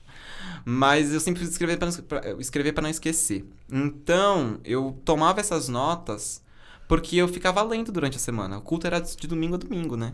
Um domingo no outro domingo. Então, quando eu me sentia fraco, o que, que era se sentir fraco? Ah, quero abrir um site pornô e ver dois homens se, se transando. Quero dar o meu cu. Era isso se sentir fraco, entendeu? De fato, na igreja, para aquela moral, é uma fraqueza. Sim. Mas aí era quando eu me sentia fraco que eu utilizava dessas notas. Então eu lia em voz alta, eu lia para mim mesmo para tentar me convencer, me ouvir, Nossa, né? que... Tinha essa perturbaçãozinha Chega aí. até a arrepiar, assim, Nossa, né? que Tipo, de verdade, assim. De Tinha essa perturbaçãozinha. Eu tinha um ciclo. Lembra da Avenida Brasil? Lembro. A Avenida Brasil eu assisti da metade pro fim. Quando pegou fogo no circo, teve uma, uma levada. Enfim, não vou falar da novela agora. Mas da metade pro fim. Porque eu tinha uma regra. Eu precisava ter relacionamento com Deus. Então, todos os dias, pelo menos três horas da minha noite, eu usava pra falar com Deus. Era essa a minha vida. Real. Real, É. real. Deus já oficial. não tava mais te aguentando, né? É, Menino, vai tipo, viver, para de menino. falar comigo todo dia. Vai assistir uma tem Carminha. Tanta coisa pra fazer. Perfeita! Ai, Eu Ai, amo o menino. deboche. Menino, Sabe vai. aquele negócio que tá falando que é pecado? Vai, meu filho, é seu, faz o que você quiser com ele. Pecado é o que Para. estão dizendo aí. Não tô dizendo nada disso, não. Continua. É, já. mano, eu não Vai. escrevi nada sobre isso. Tem um monte de coisa mais importante pra tratar, tem que ficar aqui todo dia, três horas te ouvindo. Eu grito! Pelo amor de Deus, vai estudar pra um vestibular. Não, e Inclusive, pior de tudo, ele falava tão alto que ele até ouvia. Nossa. A Aline frequentava a minha casa nessa época. A Aline ouvia eu orando. Sério? Gente, que loucura. Pois é. Não é que, tipo, claro, a gente tá dando risada e tudo mais, mas, cara, que agressivo, É, assim. é, é, que- é, é, é opressor mesmo, Nossa, assim, é né? muito, é muito assim. É tipo, fazer. É um terror, assim, é, é um. É um assassinato é, psicológico, exatamente, assim. Porque exatamente, você mata alguém tortura, que. né, velho? E que Enfim. eu não atribuo especificamente a um sujeito. Uhum. Claro, tudo é uma relação de poder. Tudo Sim, são sempre relações existe de alguém poder. por trás Exato. de algo, né? Agora, a noia que eu pelo menos julgo, né? aí é um juízo de valor meu, que eu julgo como prejudicial pro cristão hoje, é essa perturbação que o próprio cristão cria pra ele mesmo. Entendeu? Aquele grande dilema do padrão de liberdade, sabe? Você consegue comparar a liberdade, o ser livre, com o tamanho de proibições que você tem naquele meio. Se Sim. eu tenho menos proibições, eu tô num lugar que ele é progressista, que ele é do caralho, Sim. entendeu? Que ele pensa o fora da curva. E aí, o Quanto cristão, ele vai regra- criando essas, essas, esses meiozinhos, Não, entende? e às vezes são regras criadas por alguém que nem as cumpre, Que não as cumpre. né? Uhum. Às vezes são generalizando, re- mas é o é. cara que tá falando pra você Isso. que você não pode dar o seu cu, é o que tá comendo o cu das criancinhas. Você entendeu? Porque a regra que ele tá sabe? fazendo não tô é pra querendo, Não terceiros. tô generalizando, Não, mas não, é, é- isso, é- sabe? Então, tipo, é uma regra que você coloca pra alguém servir a você e você Sim. não segue aquela regra. Sim. Tipo, você faz as coisas que realmente deveria ter regra, né? Sim. né? Você não Já deveria abusar de uma conhecia. criança, sabe? Então, peraí, querido, Aham, né? Só que o seu problema é que o cara ali é viado, tipo, tá- as coisas estão meio invertidas aí, É. né? Já conheci pessoas que tomaram posição na liderança dos jovens, né? Hum, Enfim. Eu ia pra muitas igrejas também, viu, gente? Eu fazia frequência nessa batista, mas eu ia muito em Bola de Neve, ia muito em igreja da minha avó. E, Uhum. Eu acho enfim, legal eu que ficava com o nesse... seu podcast também, a gente atinge um outro público, assim, né? Porque você tá falando coisas, Sim. tem coisas que eu entendo, mas no meio das palavras todas tem várias frases que são muito de quem frequenta igreja. Sim. Que eu não tenho nem ideia do, do que elas significam, assim. Mas eu acho muito legal que talvez alguém que esteja ouvindo esse podcast, que esteja na mesma situação que você, ela pense que não, você não está errado. Amar nunca é errado, viu, gente? A gente sempre fala isso aqui, é muito importante dizer. Ser quem você é nunca é errado. Se você acha que você precisa conversar com outra pessoa, converse com outra pessoa que não seja da sua igreja. Existem. Sim, ouça outra opinião. Mesmo que depois você volte e queira seguir só o da sua igreja. Ouçam outras pessoas, outras visões, outras igrejas, se for o Sim. caso, se assim você se sentir bem. para você entender que não. Ninguém determina a sua vida. É você quem determina, Sim. né? Exatamente. O medo, ele não pode ser um... um... Um fator de, de limitar ou classificar algo. Mas é muito entendeu? usado quando a gente fala de religião. Ele é né? totalmente. O cristianismo, ele se baseia no medo, para mim, na minha opinião, inclusive.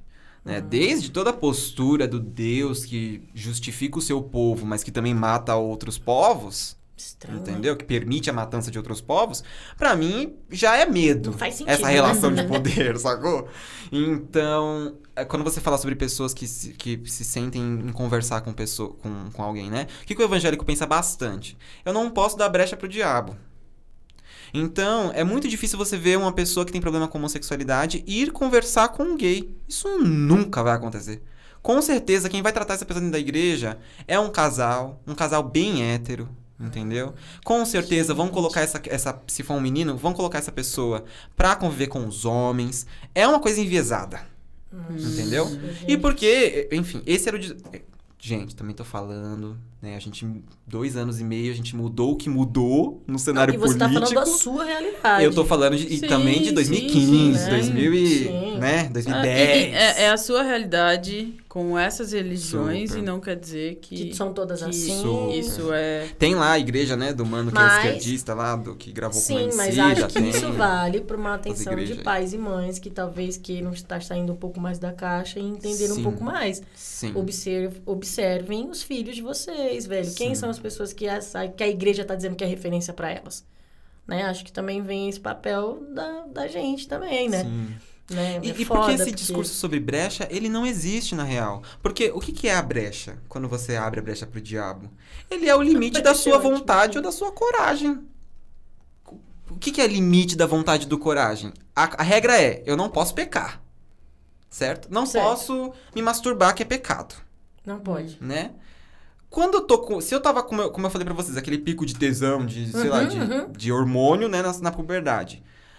Se meu corpo tá pipocando pra isso acontecer, E entendeu? o que que faz? O que que Ali eu chego num estado limite de, sei lá, de excede. Você vai explodir de alguma Exato. forma, né? E eu vou pecar, entendeu? Isso é a tal da brecha. Agora, a- quando você coloca num lugar do medo novamente, né?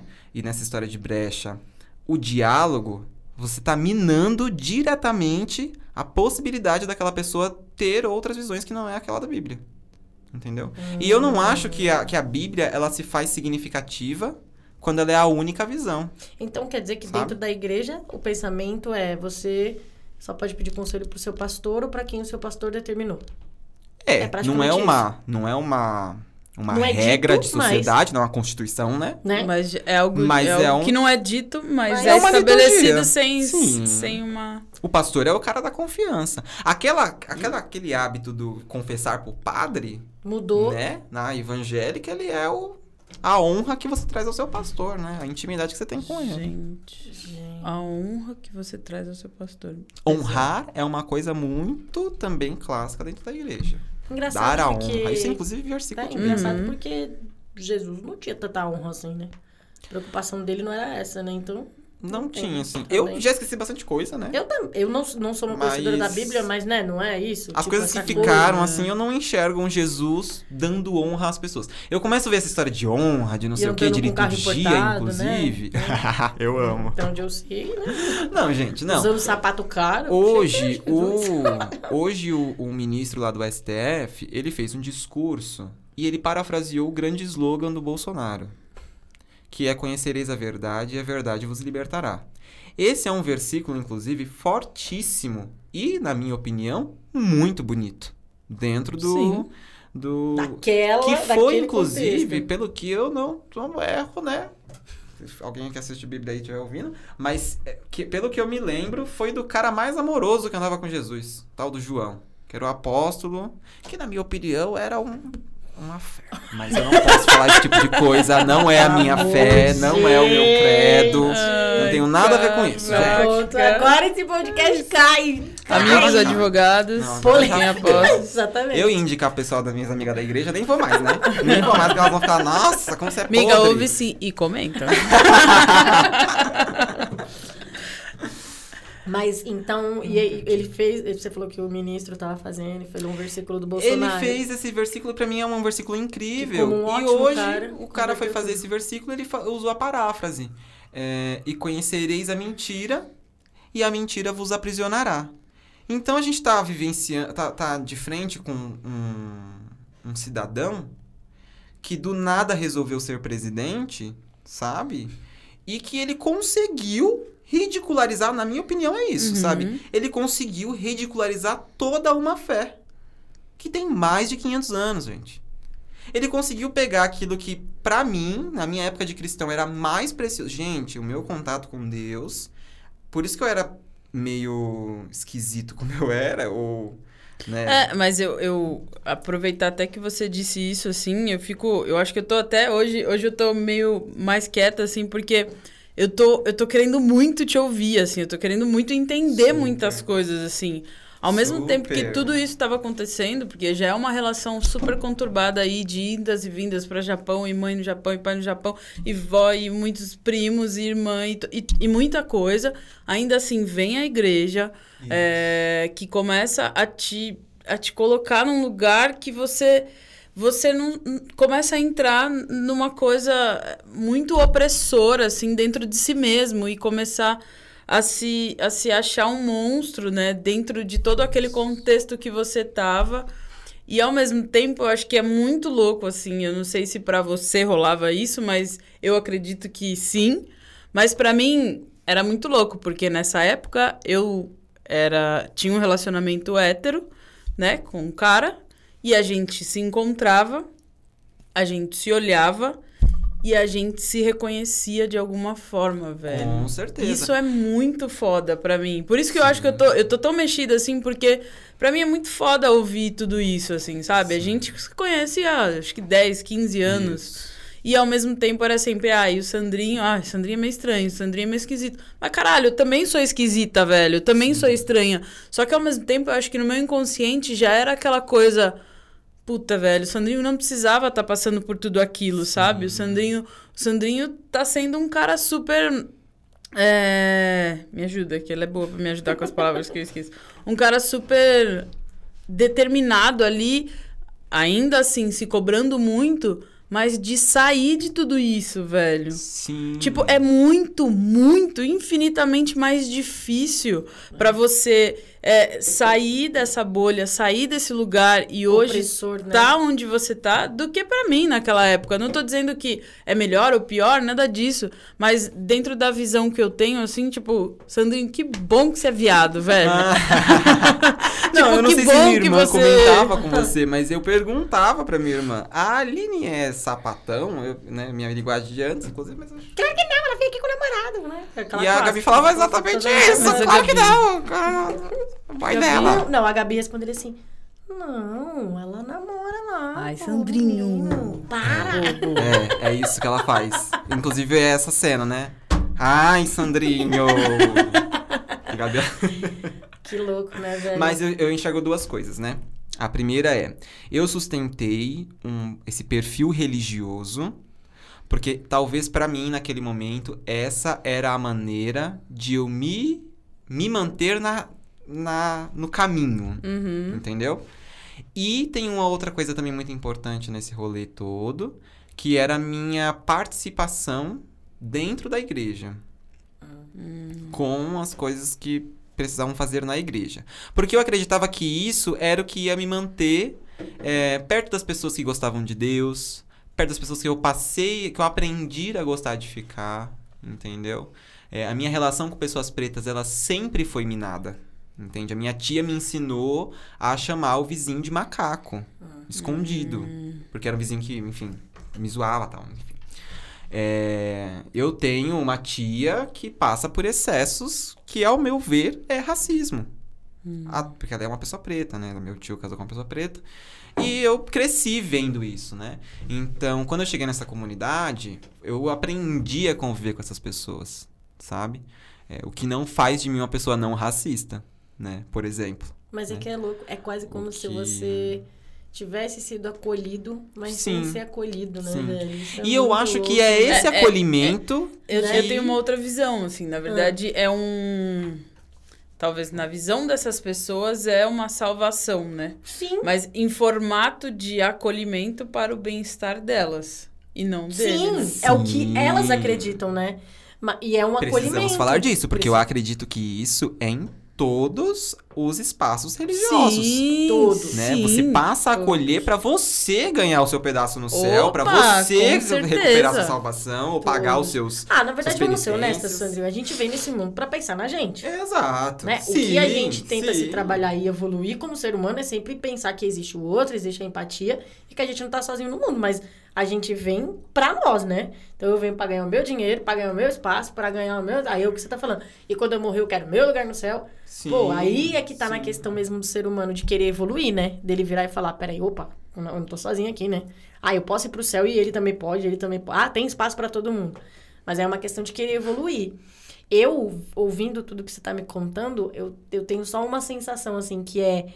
Que eu acho que é muito foda, assim, que é uma coisa de caminhar muito sozinho, né? Era uma caminhada Tipo, era um sofrimento solo. muito sozinho, porque Sim. pensar que você tinha um tesão e aí você tinha que rezar três horas. Pensar que você. Ou seja, tudo aquilo que você, Sandrinho, gostaria das coisas pra você, não era certo. Então, tipo, velho, é uma solidão, assim. Sim. É uma luta Tinha muito também foda, o lance assim. de testemunho, né? En- Enfim, gente, a gente vai cada vez entrando mais fundo e vocês vão ficar, ficar- vão ficar cada vez mais chocadas. vão ficar cada vez mais chocadas. Porque é aquela, aquele lance, exercício da fotografia, tá? O que a gente tá olhando de fora, ele é bizarro, realmente. Uhum. Mas dentro, essa consciência, ela é até... Enfim, as pessoas procuram ser assim, né? Justamente pra alcançar status aí de santidade, de proximidade com Deus. Não sei, gente, de uma caminhada justa, de uma pessoa convertida, enfim. Aí daí ser varia. amada. É, é que aí, aí, aí dá.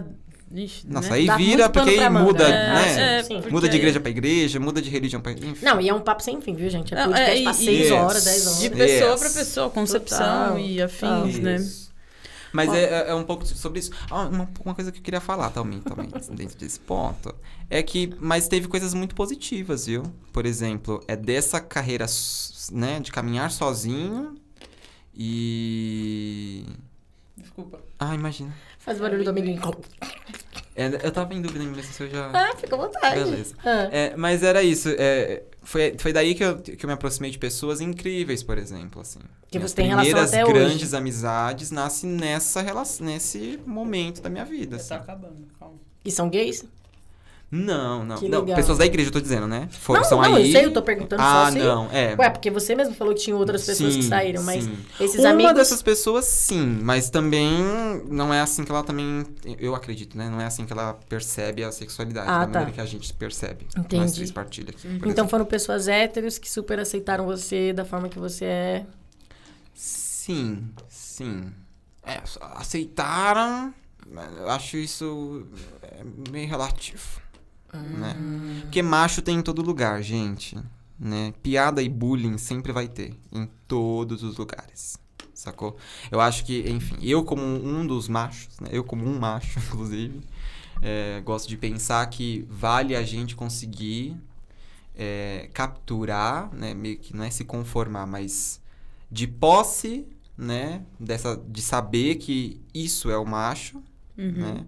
Como a gente consegue garantir o mínimo de convivência, entendeu? Entendi. Garantir o mínimo de, enfim. E aí é, é, por exemplo, nesse pensamento que eu sou da opinião de criar mecanismos que você consiga, sei lá, garantir que homens não interrompam mulheres dentro de uma reunião de trabalho. Sabe? Como que você garante isso? Simples assim. A pessoa interrompeu, beleza, já trata disso aqui. Vamos conversar aqui rapidinho. Termina aí sua fala, mano. Sei lá. Aí eu já trato Eu- assim, eu posso terminar, por favor? Ah, eu amo. Desculpa, porque toda hora você tá me cortando, velho. Você tem algum problema? Você não gosta de ouvir mulher falando? Eu já tenho uma tendência a ser um pouquinho mais agressiva, assim. Super.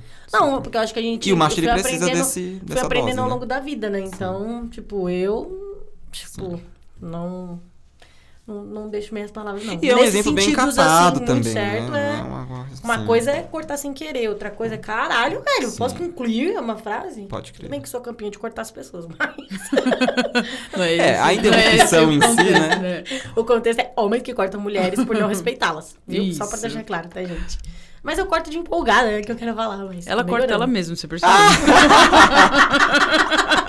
podcast do Foca Valeu, Aline. Foca Valeu, parece. Faz a pergunta que você falou, que você não fez. Eu? Já esqueceu. Pronto. Ah, não, lembrei. Mas Olha, na aquilo mesa que com você duas falou- pessoas que esquecem não dá não, viu? Hum. Olha. Não, mas aquilo que você falou sobre a minha esquisitice, de quando, né? De quando eu era Sim. adolescente, era isso que eu queria te dizer. Que tinha um lance de que eu tinha aqueles dois lances, né? De fazer coisas na igreja pra me sentir pertencente, ser religioso pra me sentir próximo de Deus Uhum. e o testemunho da família. Entendeu? Quem eu estou representando na minha casa? Quem é a coluna da minha casa? Quem que ora por essa família? Quem é que vai evangelizar essas pessoas? Nossa, tem isso? Tem. Então você Como que você quer ir pra outro país se você não tá evangelizando nem a pessoa que mora com você? Tem esses, esses jargões dentro da igreja. Gente. Tem. E que são recebidos como provocações virtuosas. Nunca ninguém vai pensar que isso é uma microagressão. Nunca. Uhum. Ah, você ficar fazendo com que eu vá pra sua religião é uma... Você tá pensando no meu melhor. É isso, né? Tá, e se eu falar pra você que eu quero ficar com o diabo, me deixa inquieta. É, aí ele vai falar que você é uma pessoa que não presta. Você é, sei lá, comunista. delírios comunistas. Ai, você tem gente, delírios comunistas, cara nossa, colega. Tem vários delírios comunistas. É. Então o diabo deve ser comunista na visão dessas pessoas, né? Menina, se o inferno for o que hoje o evangélico fala que é, eu, não quero, ir pro céu. onde eu quero ir? Uhul! Amada. Se o Bolsonaro é a pessoa que garante o céu, então eu tô Obrigada. de boa no inferno, lindão. Olha, obrigada. Eu quero. queimo com orgulho no enxofre. Adoro. Muito Ai. bom, muito bom. E, Ale, deixa que a pergunta eu vou fazer na hora correta. tá Ai, eu amo. Desculpa, amor. Mas, né, vamos combinar, né? Ó, gente, agora você que faz o som, você podia pôr um coicezinho assim. Vou pôr. Em Obrigada. sua homenagem. Obrigada. Tá bom? Quero ver, vou ouvir, hein? Vou pôr. E ainda vou fazer um áudio. Essa é pra Dayana. Trouxa. Vai. É, ah, agora eu me perdi também. Hum. Você falou é, todo esse processo, né, que você passou dentro da igreja, tudo mais. E, mas ah, a gente quer saber, né? Como foi sair da lagoa? Foi conflituoso. Gente, mas nada é fácil na vida desse menino também, velho. Mas aí é um geminiano enfrentando a vida também, né, Ai, gente? o drama, o Gênio não gosta de drama também. Gêmeos abriu o olho é conflito. Entendeu? É, Falei é bom verdade. dia, conflito. É uma pessoa perturbada. Perturbada. Geminianos são perturbados. Não adianta. Mais uma coincidência, né? Por quê? Do- tivemos dois homens no, no podcast, né? Dois geminianos. Dois geminianos. Grito. Dois designers. Ah, eu acho que vocês tinham que fazer um aí. um- Já deu a cota de amigos geminianos, Já, né? não, já. Queria dizer, gente, que novos amigos geminianos não estão sendo aceitos. Por favor, o restante do Já- Zodíaco comparecer. Já deu a cota, já. Já deu. Continue, Ale, por favor. Foi conflituoso, porque aí já era uma fase que eu tava na faculdade. É, Faculdade é outra pegada, né, gente? Eu tenho muita vergonha de tudo que eu vivi na faculdade. Por que, querido? Embora eu acho que foi os melhores anos da minha vida. Foi o antro de perdição? Não foi mais ou menos. Porque eu fui. Foi quatro anos, né? Dois eu era evangélico, dois eu tava desviado. Então por isso que foi conflituoso, entendeu? Porque até. Não, dois, dois anos você tava evangélico, dois anos Gente, você tava encontrado. imagina, imagina as pessoas É um da turma. Isso. Querido, encontrado. Não, É. eu, assim, dois anos eu andava com a Bíblia na faculdade, porque a Bíblia era a minha, Meu pai. a minha espada. Hum. A sua espada? É, minha espada. Isso aí é palavra de Deus. minha filha? Tem várias coisas relacionadas. É, só queria dizer, viu? Mas, tipo, eu andava com a Bíblia pra cima e pra baixo. Ah, eu fiz uma universidade chamada Mackenzie, quase nada evangélica. Pouca coisa. No Mackenzie você tem várias restrições e dentre as restrições tem também uma, uma movimentação estudantil evangélica. Movimentação estudantil. É tipo um movimento estudantil real, só que é de células. E aí eles se instauram em Eu todas as universidades. Tá. E É tipo uma polinização, assim. E aí faz esse rolê, assim. Então, e aí nos outros dois anos eu tava indo pro bar, tava participando dos, dos trotes, tava, enfim, indo pras festas da faculdade que eu não ia, tava bebendo, né?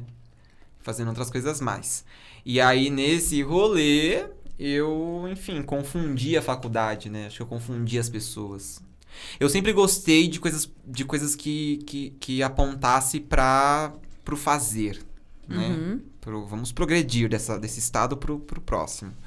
E aí, na faculdade, eu estava sempre envolvido com monitoria, envolvido com centro acadêmico, fazia semanas acadêmicas, enfim, tava sempre. Quando eu não estava diretamente fazendo alguma coisa, eu estava tentando alguma maneira de estar próximo, apoiando alguém que estivesse nesse corre. E aí eu, enfim, falei muita besteira, eu acho. Já disse muita besteira, gente.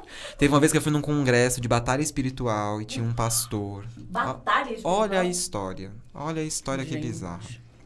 O congresso era de batalha espiritual. É um puta de um congresso de uma igreja foda. É um congresso muito respeitado e muito esperado pelas pessoas também. E é uma semana, você compra a pulseirinha. Então, nessa igreja que eu ia nesse congresso, eu já não lavo a minha mão pela finança de lá. Lá com certeza tinha desvio de, de verba. Eu tenho. Não tenho dúvida. É, é uma igreja que movimenta milhões. Milhões mensalmente. Então, é, enfim, eu fui nesse congresso, lá tinha um pastor falando que a mulher que se relacionava com vários homens, ela ia guardando informações genéticas Nossa. de cada parceiro sexual. E quando o filho nascia, ele nascia cheio de amarras e maldições hereditárias por conta desses genes que transmitia para a criança. Aí o idiota escuta isso numa igreja e vai falar isso aonde, gente? Ai, caralho. Na mesa do centro acadêmico. Você? Então eu não falei só pra faculdade, porque se fosse só pros alienados do Mackenzie, ok. É uma galera alienada, entendeu? Eu ia falar, ai, como faziam? Ai, que legal, muito bonitinho, vou respeitar. O pensamento branco normal de ser. E aí eu falei isso pra galera. a galera descolada do centro acadêmico, entendeu? Era a galera que ficava enchendo o saco com cartazes sobre poder beijar no Mackenzie. Sei não lá. pode beijar no Mackenzie? Ah, hum, tem É, as suas. não. Que ano que você fez, Maquin? Eu fiz em 2014. Lá tá ainda a discussão da época era as catracas. Porque antes o Mackenzie era aberto, né? Ah, isso eu lembro. Isso. E aí, a- na época, eram as catracas. Então, eram coisas que não era, não era estritamente É, eu, eu proibido. saio do, Mac- do Mackenzie Mas- quando eles estavam com esse projeto pra catraca, assim. Botei fé. Botei fé. É isso. Depois disso, o Mackenzie ele se tornou praticamente uma igreja. E aí você O vai lá e dá essa é- lição pros seus amigos. Não, e aí eu solto uma dessa numa mesa de centro acadêmico, né? Depois de planejar, a gente tava fazendo uma semana de arquitetura e design. Não tem coisas mais disruptivas na academia que uma semana de arquitetura e design. Com certeza. E disruptiva de tudo, de pensamento, de ideia, de, de técnica, de tudo. É um rolê muito foda. Acabamos de fazer todo o planejamento, aí eu solto uma dessa. É pedir pra quê? Pra ser zoado, né? Ou pra ser no mínimo esquecido, né? Eu, se sou a pessoa que tô ouvindo, eu vou falar assim, mano, pelo amor de Deus, não fica perto desse menino. Ele tem algum problema? Então, enfim. Lá vai o Sandrinho, mais uma vez. É por isso que eu falo que é conflituoso, sacou? Sim. E aí, o que, que E rolou? Aí, ah, rolou que a galera riu da minha cara, falou, é, muito bom, acho melhor a gente ir embora, estamos muito tempo aqui no centro. Então valeu Foi um muito. rolê assim, eu paguei de muito louco. E eu tava. E foi, sabe aquele momento, gente? Enfim. Vocês fizeram faculdade, vocês manjam, né? Sabe aquele momento que você quer se sentir participante? Uhum. Ou você quer se sentir útil? Uhum. E eu tava falando assim, mano, eu vou arrasar. Eu vou participar com uma coisa que eu manjo. Porra, já Se é. isso aqui desprender uma discussão bíblica, eu tenho tudo aqui a favor. Você, o cara. referências. A galera me tratou como realmente um louco, porque eu paguei de louco.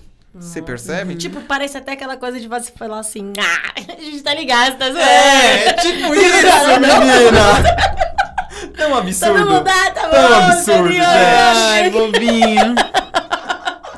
Nossa, que piada boa. Nossa, essa é da hora. Agora conta aquela outra que é mais engraçada. Tipo isso. É, tipo isso. Conta- Não, me passa aí a referente conta essa piada pra eu passar o vídeo pra outra Mano, isso aí, pessoa. ô, Tipo, isso aí, isso aí é meme, velho? Fala aí onde você viu isso aí. Tipo, desculpa, né? Porque.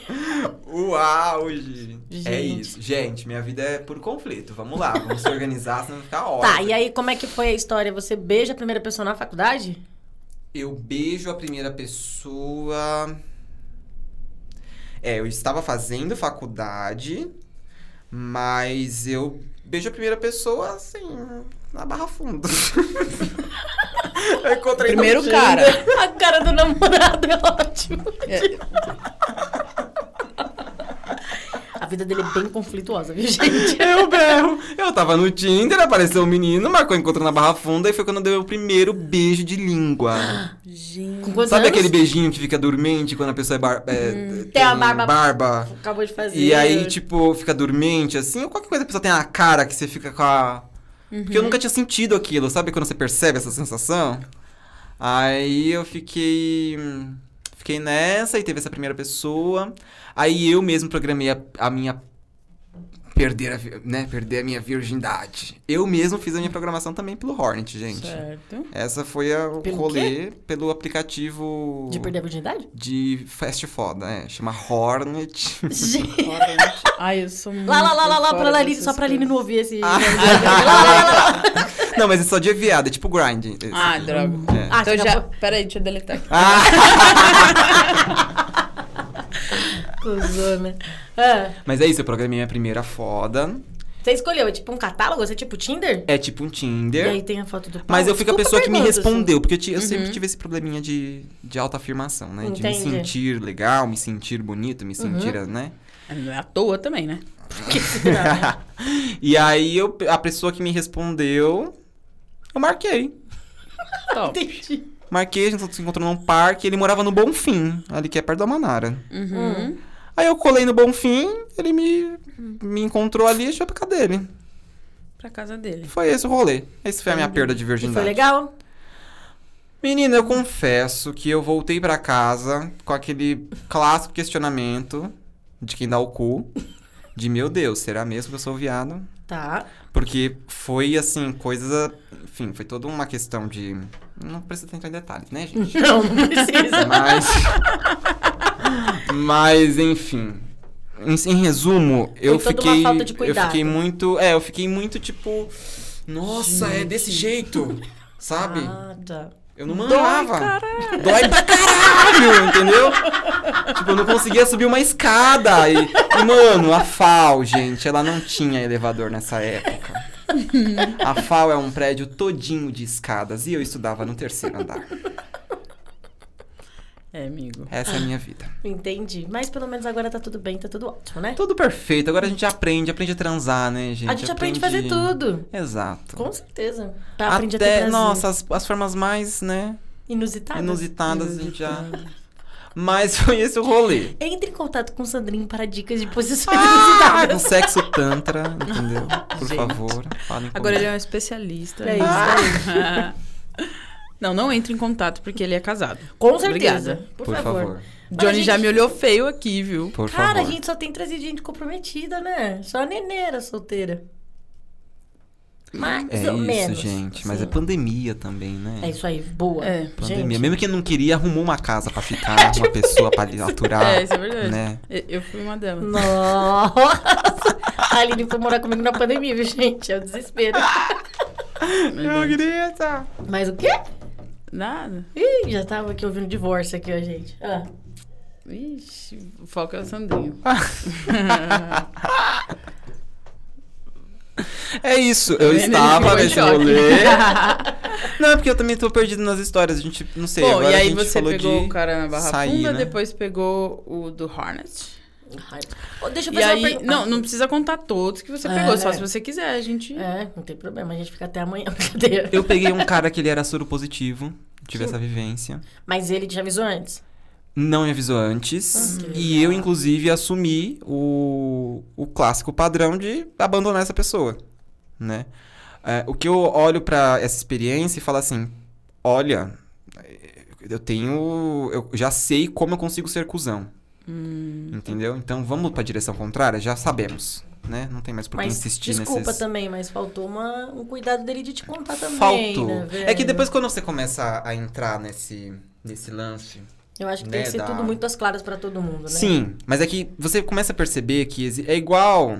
Não é, eu vou falando igual, mas não no sentido de afirmar que é isso. Uhum. Mas não tem um lance sobre. Claro, né? Porque a gente tá falando de pessoas brancas, né? Mas não tem um lance que é a carência da mulher negra, da, da mulher Ah, preta. sim, sim, sabe? sim. hum. O se sentir só e não sei o quê. Tem um lance assim pra soropositivos. Ah, sabe? entendi. Inclusive no meio em que a fast foda, ela é um. que, que é fast foda? Você se encontrar no Tinderzinho lá, bonitinho, transar aquele dia, acabou. Não quero um compromisso. Inclusive, nesse, né, no lugar em que isso é uma prática, isso é uma praxe, né? Rola muito isso. Soros positivos que se sentem. Primeiro que quando você. Eu passei por essa experiência, né? Eu tive um. Aí eu, quando eu soube dele, eu tive que fazer um tratamento lá de Uhum, profilaxia. Sim. Porque a gente tinha feito é, relação sem, sem preservativo. E que é outro lance também, né? De responsabilidade. Cadê o cuidadinho, Né? gente? Mas aí, tipo assim, foi nesse momento de vivenciar essa profilaxia que eu notei, né, que quando você já tem essa. Porque quando a gente. O que, que é essa, essa profilaxia? Você fica numa uma, uma incerteza. Você não sabe quando você contamina, né? É tipo, não contamina na hora. Tem um lance de Uhum. janela de imunidade. Sim. Então eles já tomam a medida pra tentar evitar, porque o HIV ele vem, e aí quando a AIDS desenvolve, ela rasga com tudo, vem com, com todas as garras, né? Então ele já toma todo um tratamento, só que a certeza mesmo que você tem ou não HIV, ela só vem 30, 40 dias depois do seu primeiro teste. Ah, tá. Eu- eu Então achei é um era 90 período. E, gente, foi 30, 40 dias que eu fiquei. Acabei com a minha vida. Que aí era muito recente que eu tinha saído da igreja, entendeu? Putz. E antes de eu sair da igreja. Aí passou pela sua cabeça que era o seu pecado. Exato, porque antes de eu sair da tava igreja, falando. uma irmã falou pra mim que eu voltaria pra igreja. Ah, E voltaria de maca. Nossa, que pessoa Ou motivadora. voltaria morto, alguma coisa assim, que sonhou Sim. comigo, não sei o Claro, né? Porque é o, é o, é o último. O último. É, é o último tiro, né? De misericórdia, dizer assim, né? né? Pra, Isso. pra dizer assim: olha, ou você fica ou você morre. Isso, Né? Ou é você exatamente fica ou você isso. se fode. Tipo, você tem que saber o que você quer, né? Se- e- aquela relação de poder, de pressionar. né, porque Sim. o lance. Quer, quer, quer deixar um evangélico desestabilizado? Coloca ele na parede pra falar sobre perder almas. Isso é seríssimo pro evangélico. Você ser responsável por aquela pessoa se desviar, isso é seríssimo pro Ah, evangélico. você cuida de alguém assim, é isso? Aí, é, existe uma hierarquia e aí Ah, você existe cuida uma de algumas hierarquia, pessoas. Mas existe também um lance de, de discipulado, de mentoria, Tá. de dar o exemplo. Tem um pouco sobre isso. É claro que na igreja, gente, é muito importante falar isso, né? Ah, é muito importante falar isso. Eu fiquei pensando, inclusive, só de falar isso que eu não falei até agora. Mas na igreja foi o meu primeiro contato com a noção de comunidade. É muito importante a gente falar sobre isso. As igrejas evangélicas, elas acontecem a partir de comunidades. Entendeu? E é muito injusto do evangelho tratar acolhimento, escuta, pertencimento, colaboração, é, é, enfim, respeito. A própria hierarquia, quando a relação de poder se instaura, é muito injusto o evangélico querer trazer essas coisas como perfil da religião cristã protestante ou de um evangélico, né? Essas coisas, elas são de um ambiente de comunidade, comunitário. Eu estou em contato com outro indivíduo e eu vou produzir coisas e eu vou dialogar e eu vou mostrar como eu vivo, a outra pessoa vai mostrar como ela vive, a gente vai ter essa troca. Isso é comunidade, entendeu? E é muito importante também falar isso porque as pessoas acham que depois que as pessoas acham, eu detesto esse tipo de gente que fala as pessoas e às vezes é o amigo só, né? Que tá falando, não tem as pessoas. Mas é, foi muito recorrente esse pensamento em mim de, de achar que eu perdi esse tipo de coisa quando eu larguei a instituição, quando eu larguei a fé. Sacou?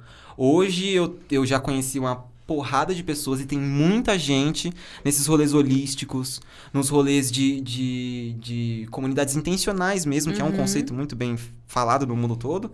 É, e eu conheci vários grupos, diversos grupos, que não professa fé nenhuma.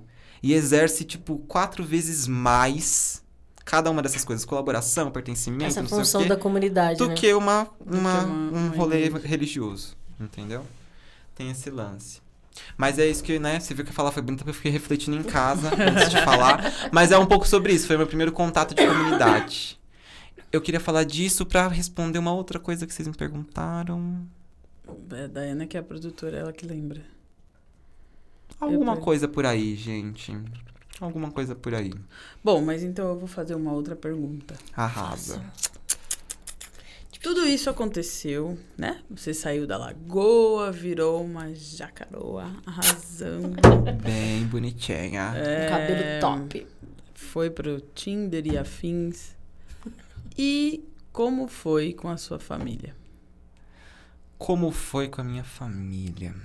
Olha, eu depois, enfim, né? Eu causei um pouco de, de susto nas pessoas, porque até certa idade eu era o chatão que tapava o ouvido pra não ver uma fofoca. Almanara, o antro das fofocas, né? Tipo, impossível você se dissociar desse, dessa prática. E aí, o. Enfim, o. Calma que eu tô me perdendo minhas palavras, gente. Foi um lance de. Então, aí na minha família, eu, por um tempo, era aquele cara chatão, né? E depois, por outro tempo, eu fui o pau no cu, foda-se, entendeu? O Fogo no cu. E aí, foi essa mudança drástica que assustou a galera, entendeu? Mas depois que eu já tava trampando, já tava com uns 18 já, uns 17, não, já tava com 22 que eu me assumi, né? Mas desde os 18, 17, que eu meio que tá com um foda-sezinho, assim, sabe? Tipo, ninguém tem absolutamente nada a ver com a minha vida, porque ninguém tá pagando as contas. Uhum. E e aí eu, enfim, já venho dessa, já venho dessa, dessa consideração. Então, quando eu tava vivenciando essa, essa vida maravilhosa, já classifico como maravilhosa porque essa vida fica parecendo que é Mas, enfim, quando eu tava vivendo a minha vida, eu eu meio que deixei saber aos poucos e saber a- até onde eu queria que soubessem, Uhum. sabe? É, uma prima minha soube porque a- Soube por terceiros. Gabi, né? Tem uma irmã chamada Gabi, terceira. né? E ela, enfim, tratou de contar. E foi a Gabi, inclusive, que agitou de eu ter que sentar com os meus pais. Uhum. Porque aí, enfim, eu tenho toda uma vida, uma história com eles, né? Eu super compreendo eles enquanto indivíduos, sabe? Uhum. Mas isso não quer dizer que eu não tenha feridas pela ausência que, que ocorreu durante algum tempo da minha vida, né? Claro. Então, por essas feridas, tem algumas defesas também que eu criei, né? E uma delas era essa de não deixar as pessoas, é, al- a- determinadas pessoas participarem. Entre essas pessoas estava meu pai e a minha mãe. e quando era pra dizer, às vezes eu aparecia com um roxo no pescoço, eu ficava dias fora de casa e, e vinha. E aí, onde você tava? Aí eu, ah, tava com. Eu inventava qualquer coisa, assim, Uhum. né? Mas nunca falando que era menino, sempre falando que era uma menina. Ah, Já cheguei a falar que eu tava com coroas. Era mentira, né, menina? Eram uns coroa. Eram uns coroa. Eram uns coroa. E já cheguei nesse naipe, assim. É, Eu gosto de sentou- intensidade também, né? Eu vou com, com a cabeça e tudo, assim, naquilo que eu tô. E aí você sentou com seus pais pra contar? Isso? Tipo, queria dizer que sou gay? Aí a Gabi fez isso, né? Ela arrumou essa reunião super importante. Mas, ó, em defesa da minha amiga, ela é só paz e amor. Ela é meio atrapalhada, Gente, é verdade, fato. é verdade. Mas é, tenho certeza que a intenção Foi com a foi, das melhor das melhores. Ai, E, e não é aquela Sempre. intenção de o inferno tá cheio, não é essa. Sim. Ela é, é um amor e ela, né, ela exala amor. E ela viveu menos essa ferida da ausência. Sim, sim, Porque ela sim. já tinha. Então ela tem uma proximidade com os meus pais muito maior que a minha. Então, e com A, a ela infância queria... primária, ela tava ela com eles, tava né? com eles, sim, exatamente. E é, eles. é, enfim, eles tiveram uma vida em Manaus. A Uhum. Gabi é, é de lá, Sim, dessa galera sim. aí, entendeu? Tem esse rolê e a Gabi, ela tem essa. A Gabi, ela tem essa. Eu não sei de onde nasce isso, esse. Esse espírito reconciliador. Eu não sei de onde ela tem essa necessidade, gente. Ah, Eu não consigo entender minha irmã. Mas eu a amo do jeito Sim, que ela é, entendeu? sim, sim. Só que ela se passa, como nesse dia, né? Ela sentou. Não, meu pai, ele, ele tava se- sentado assim, na, na- olhando pra TV. Do jeito que ele estava, assim, ele ficou, gente. Ele ficou em silêncio. Meu pai já é meio surdo, ele não ouve direito. Eu acho que ele nem ouviu eu falando eu sou gay. Uhum. E aí eu sei que só no final ele falou, olhou pra minha cara e falou assim: Como que foi que ele falou? Eu só não quero depravação. Meu pai conhece de jeitão dele, né? Eu só não quero depravação aqui em casa, hein? E saiu pra fumar. Minha mãe, toda emotiva, né? Minha mãe é uma peça, né? Literalmente, aquela cena da- do Marcelo, né? Do Marcelinho, não sei o quê, desmaiou, né? Teve aquele choro, não sei o quê. Só que minha. Ah, eu tenho uma história muito mãe? legal pra contar da minha mãe, inclusive, tá? É a Qual minha signo? mãe, É. ela. Eu não sei o signo. Leonina, provavelmente. Ela, não, ela é peixes. ah, pisciana. não. Entendi. Eu costumo dizer que mulheres de peixe deu erro. Deu aquela tela azul. Porque mulheres de peixe, elas são mulheres de peixe, cara. Piscianas são piscianas. Acabou. Por elas dizem por elas só. Entendeu? A minha mãe pegou Covid há poucos dias. Ah, Com três dias de Covid, ela já tava dando nervoso. Entendeu? Já tava querendo fazer exames, aproveitar que tava atestado, porque no trabalho ela não ia conseguir faltar. Eu, mãe, em nome de Deus, você consegue ficar em casa? Você consegue não esforçar o Você seu consegue pulmão? não passar Covid pra outras pessoas? Você consegue? já, já começa por aí, né? Depois a gente entra nos outros detalhes. Então ela tem essa. E Ela aí ela chorou, se desesperou. Fez o Marcelinho. Não, falou que queria que eu fosse feliz, que ela não queria algo ao contrário de mim, não sei o quê. É aquele discurso normal, a gente já sabe, né? Foi muito, foi muito bem clichê, assim. Os meus pais, eles não têm muita leitura, gente. Eu já não tenho leitura. Imagina meus pais. Não tem, entendeu? E aí, o lance é que, por eles também não terem muita leitura, eles acabam também eh, repetindo coisas que eles veem, né? Minha mãe vê muito Facebook, por exemplo, por conta das receitas, né? E foi assim que eu, por exemplo, consegui mostrar pra ela o crápula que o Bolsonaro é, Pelas receitas? Entendi. entendeu? É, Não as as receitas, mas esse contato dela com a- o Facebook, Ah, por exemplo. massa. Porque foi ela acompanhando o vídeo sozinha, Uhum. e comentando comigo que eu consegui amarrar com uma outra ideia, com uma outra coisa e falar assim, tá vendo como isso não é só um delírio comunista? Não é só uma discussão acadêmica? É esse expoente, é esse resultado aqui de merda que vai chegar se acontecer isso, entendeu? Tipo, a vacinação dela lá. Teve um rolê que ela se vacinou, aí teve um rolê lá com a AstraZeneca, que teve uns lotes, não sei o que, né? E aí a gente conseguiu bater o maior papo sobre isso, envolvendo todo o processo da vacinação, por que tava demorando, sabe? Ah, Quais que eram as legal. implicações Que disso e não sei o quê. Aí ela deve achar chato em algum momento, às vezes ela deve me ouvir só porque, ai, deixa eu ver meu filho, né? Dá atenção que o mundo não dá vai ele. Ah, causar. relaxa, É. eu, sei, eu sei como... E ela sabe que eu, eu sou. Gente, a minha irmã, ela é a cópia do meu pai e eu sou a cópia da minha mãe. Por incrível que pareça. Ah, é. Eu não sou a cópia da minha mãe. pais. É mesmo. Tô tentando imaginar o seu pai a cópia da minha família. É, é porque meu pai. é- Pensa, Tô Gabi. Pensa, Gabi. Aí você ensurdece um ouvido. Hum, corta essa parte, de Jesus. Mas ensurdece um ouvido. É meu pai. É isso. E eu. Ah, ah, é um negócio meio. O que está acontecendo? O que está acontecendo agora? Então, assim, é, seus pais aceitaram, de certa forma, né? A sua família ficou sabendo através da Gabi, o restante da família, Isso. né? Porque contou pra uma prima ali, eu sei que, né? Isso. Não, se bem que essas primas manteram, manteram entre elas. Era com elas que eu saía pra balada. Era com a Karen que eu saía pra Ah, balada. Era pra. Elas mantiveram o segredo entre elas Os duas. primeiros amigos viados, assim, depois que eu me assumi, foi a Karen que me apresentou. Hum, Que aí são pessoas que ainda acompanharam um processo meu com um Que discursinho legal. errado. Então, pessoas que hoje já não estão aqui, inclusive comigo. né? Conheço, são incríveis, me respeitam, os respeitam. Não teve nenhum conflito. uhum. Mas é pessoas que não- já não. Aquela, naquele momento identificou, falou: hum, acho que a ideia tá meio. Eu usava muito. Aquele autor que fala do meio. Como que é o nome, amiga? Que fala que o meio corrompe. Maquiavel. Ela- Eu ela usava é muitos pensamentos de Maquiavel. Ela que. Eu já- Você ouviu o podcast primeiro, né? Ela que é a cabeça pensante. Sim, Então, sim. Besta. Também tô falando, não quero Maquiavel. interromper o convidado hoje. tá vendo? Mas eu tô ficando assim sem resposta quando vocês falam sobre foco e interrupção. Porque eu vim aqui achando, nossa, as meninas elas falam bastante, então elas vão ocupar todo o espaço. Aí vocês estão em silêncio, eu tô Mas, assim. gente, calma, qual tá, eu- tá ocupando todo o espaço. É, a gente tá te ouvindo. É. Olha só, isso é o que nós chamamos de atropelamento, entendeu? A gente tá trabalhando para não se atropelar. Socorro. A Dayana tá mais quietinha hoje. Hoje eu tô, tô mais. Tô com calor. É, tá, tá calor. Tá aqui, calor? É. Viu, gente? no Tá bem verão, quente no aqui. verão não vai dar pra fazer podcast. É, bem assim.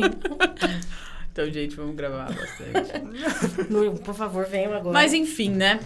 É, patrocine nosso podcast pra gente pôr. Ar-condicionado, por Ar-condicionado. favor, gente. Ai, E ali ai, tem ai. uma altura ótima pra instalar esse ar-condicionado. Eu Ah. trabalhei um tempo com ar-condicionado, olha. Instalador? Eu já fui. Não, de, De vender. de fazer, é, fazer o marketing deles. Gente. que legal. Desculpa aí, queridos. Eu já recepcionei o Detran, inclusive. Gente. Você acredita nisso? Recepcionar, Gente, fazer a o recepção. Sandrinho é, sabe, é uma caixinha de surpresas, né? Bom, vamos continuar? É, que eu dava meus pulos, entendeu? Não, sim, sim. isso. E aí você saiu da lagoa, né? Chegou lá por todo mundo, falando que é um baita do jacaré. E nessa época você já tá trabalhando tudo mais, você já tá meio que é, ali, sai de casa, não sai de casa. É, eu tô falando porque eu, porque, né, eu conheço um pouco da história de Você Sandrinho. conviveu, Mas né? eu acho que ne- nessa época é bem pouco mesmo, porque eu também já tô um pouco mais afastada da, da Gabi. E aí. Porque você tava saindo da lagoa? É, sim, sim. Acho que por isso também. Muita E aí, gente ao mesmo dar- tempo, ao mesmo tempo, acho que era, era bonitinho, assim, da Gabi, isso, porque toda vez que eu a encontrava, ela falava, ai, Sandrinho. Ela sempre tentava fazer uma conexão entre nós dois, assim, tipo, ai, Sandrinho, ai, Sandrinho, porque o Sandrinho tá fazendo isso. Ai, ele também fica lá no centro, ai, o Sandrinho também. e aí eu achava bonitinho, mas tipo, ai, tá bom, Gabi. Né? Foda-se, Sandrinho, assim. né? Não dessa forma, mas. Mas a tipo, Gabi, ela, ela sofre de um problema Não, chamado. não vamos falar mal da Gabi. Não, não é, mas não é mal. Isso é uma característica Isso não é mal, bonita isso é irmão, dela. Isso é irmão falando de irmão, isso não é mal. A Gabi é como toda e boa taurina. Taurina. Ela precisa agrupar as coisas. Entendeu? É. Então, a- por exemplo, a Gabi acha que eu Nem sou uma todas. biscate, que eu sou uma Nem pessoa, tipo, promíscua, não sei o que. Ela tem uma visão, assim, de uma gay totalmente Uau, pra escrachada e não sei o que. E eu não sou essa pessoa. A Gabi precisa saber disso. Inclusive, é bom Gabi, que ela ouça isso. Gabi, olha, eu queria te apresentar. O Sandrinho, seu irmão, ele quer te dizer algo. Olha. Aí, às vezes, você fala assim, tô indo pro centro. Às vezes, gente, eu tava indo pro centro, sei lá, estudar. Indo ali na. Mário de Andrade. Entendeu? Vou ali na Mário de Andrade ler É. um livro e ela acha que você tá lá na rua. Uma feira de publicação independente. Era tipo um rolê específico e a Gabi tava achando que eu tava... Que você tava dando rolê na Augusta, arrasando com vários boys. É assim que funciona, gente. E como que você conhece o Johnny? Nossa. O Johnny, ele também é, acho que é resultado ou fruto, né? Desse lance de Tinder, dessa movimentação. Gente. Hum. Tá vendo, gente? Pode acreditar no Foi. Tinder, tem coisa boa. Sim. Tem mesmo? Eu me lembro do dia que eu sentei, eu tava fumando uma erva e eu sentei na janela. Hum. Enfim, sentei na janela. E aí eu abri o celular e, Go, Johnny. e notei uma, é, uma notificação lá do Tinder, né? Aham. E aí tinha o Johnny e mais outros dois meninos. Que eu também fazia isso, né? Táticas de usar um aplicativo, né? Não, Você- Não foque em uma pessoa só. Isso. é E porque, aí, Né? o que vinha é, é lucro, entendeu? Cada 15, 2 dá Ah, certo, falou a tá malandra do. Tinder agora, então. Entendeu? é? Nunca entrei no Tinder. Mas é essa a matemática. Tá vendo? É assim que a gente pega no pulo, tá vendo? Ah. E aí, junto com ele, eu, eu conheci esse jeito. Veio ele e mais dois, do- outros dois rapazes. E aí foi muito engraçado, né? Porque foi no dia que eu conheci o Johnny, Hum. eu tava num outro corre, gente. Tava em outro corre. Eu tinha ido fazer corre, inclusive, né? Aqui começa a minha... As pessoas me odiarem. Mas eu tinha ido e tal, eu falei pro Johnny, mano, eu vou ali pegar um livro que eu emprestei pra alguém. Hum. E aí eu saí e eu demorei muito, eu sou muito atrasado, gente. Então, pra esse date que a gente marcou, eu demorei três horas pra chegar. E ele ficou te esperando. Na Praça Roosevelt. Ai, gente, que garoto focado. E aí, Parabéns. como se não bastasse, eu. Inclusive, é, é interessante você fazer esse exercício de olhar a imagem, até coisa que não tem relacionado com a igreja, por exemplo. Uhum. Porque eu me olho fazendo isso e eu falo assim, gente, no mínimo merecia uns tapa, entendeu? Fato. É, Chegou no- na hora, eu cheguei, conheci, ai, muito bonitinho, prazer, legal. Chegou como se nada tivesse Foi acontecido. vindo uma turma de amigos. Ah, Que eles estavam indo pro AP dessa amiga que morava na boca da Roosevelt. E aí eles vi- vieram, se aproximou, eu tava nesse date, mas eles não sabiam que era um date. Uhum. Sempre pegava meninos, né? Levava qualquer um junto, né, no rolê. E aí eles acharam que, né, né, era uma pessoa também qualquer uma. E aí eu levei o menino pra fumar, no apartamento de alguém que ele não conhecia, né? No primeiro date que ele tava me conhecendo, Gente. né? Foi esse rolê. E aí foi da Rusa A cara do dia. pra casa da Nádia, pra minha cama. Pra cama dele, na verdade, né? Não a minha. Gente. Uh! Tadinho, ele tá vermelho.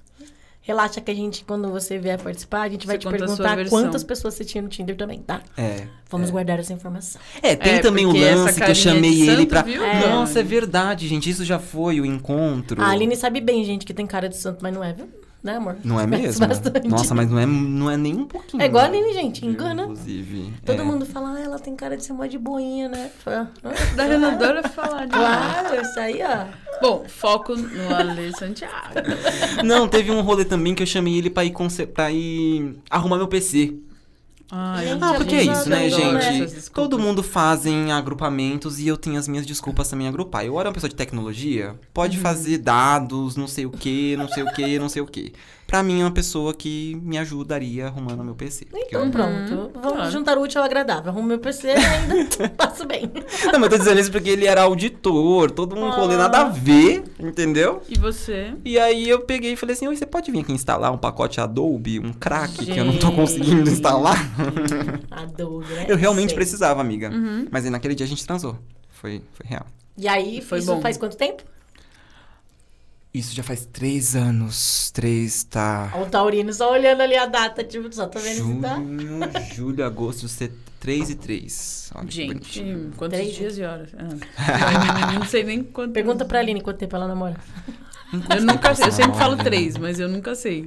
Eu, acho tô que é nessa, menos. Eu tô nessa. Mas é menos, é menos, né? Vai fazer Não três, né? sei, faz as contas aí, Ah. filha. Esses dias falaram lá em casa alguma coisa, não sei porque a gente falou, sobre a data do, do dia que foi, né, que a gente oficializou o namoro. E eu tipo, falei, veio na minha cabeça 12 de junho, tipo, X na Olha. cabeça, né? Dia dos namorados. Bom, é bom bem que, né, podre. Bem. Vai lembrar. E aí, agora vocês estão super aí casados, super maravilhosos. Estamos, estamos vivendo agora. Que legal. Que legal. Eu brinco muito com ele sobre casamento, mas é muito uma brincadeira. Eu acho, eu acho, pelo menos, não sei ele. mas eu tenho pra gente que casar, pelo menos, não é uma. Eu acho ótimo, eu tenho pra gente, já responde pelo outro. gente, Eu tá tenho junto pra é gente. casado. É, e foi, e foi tipo um recado também pra ele já entender. Brincadeira, gente. Meu relacionamento não é abusivo. Nem tóxico, por Nem favor. tóxico, por favor. Não abra a boca de E não é abusivo. Ah, Mas é. É isso, acho que a gente meio que viveu agora. Sem essas obrigações, mas sabe? qual que é a sua parada da de casamento? Você não curte essa coisa? Eu acho que essa é uma parte que ela ainda não foi desconstruída na minha cabeça. Eu acho que ela. Hum. Eu acho que o casamento. Eu cresci num lugar em que casamento, embora fosse de mulheres e mulheres empoderadas, casamento era uma realidade. Não só pra minha casa, mas pra aquela comunidade. Pra aquela. Pra aquele bairro, né? Uhum. Então já era, era. Eu lembro quando era criança que a gente fazia, tipo, vamos no casamento da, da vizinha, sabe? Então tinha todo um ritual de você comprar um presente. Sempre era taças, né? Todo casamento que minha avó ia, a gente comprava taças. Mas tinha um ritual de comprar, de sair pra andar no largo e comprar o presente de casamento. Enfim. Não sei então eu tô você contando não isso, quer casar gente. ou quer casar? Então eu acho que, pra mim, uma, um, né, se eu olhar pra futuro, casamento faz parte da minha, Uhum. do meu, da minha intenção. Legal. Mas eu acho a, a, a instituição casamento falida. Ai, Eu acho a relação, essa relação que eu tenho com o Johnny, não a, a nossa pessoal, mas a relação monogâmica, acho que é monogâmica, falida. Eu acho, inclusive, eu aposto na era de aquário, né? E aposto também nas pessoas forçarem essa era de aquário acontecer. Porque eu acho que a era de aquário nada mais é que essa vontade de romper com acordos que não faz sentido, gente. Não faz sentido você jurar a sua vida de amor e atração sexual e qualquer outro tipo de atração que você consiga fazer pro resto da vida com pro uma pessoa resto da só. vida pra uma pessoa só, por favor. por favor, né? Já Quem era de avançamos. aquário? Também tô, tô junto.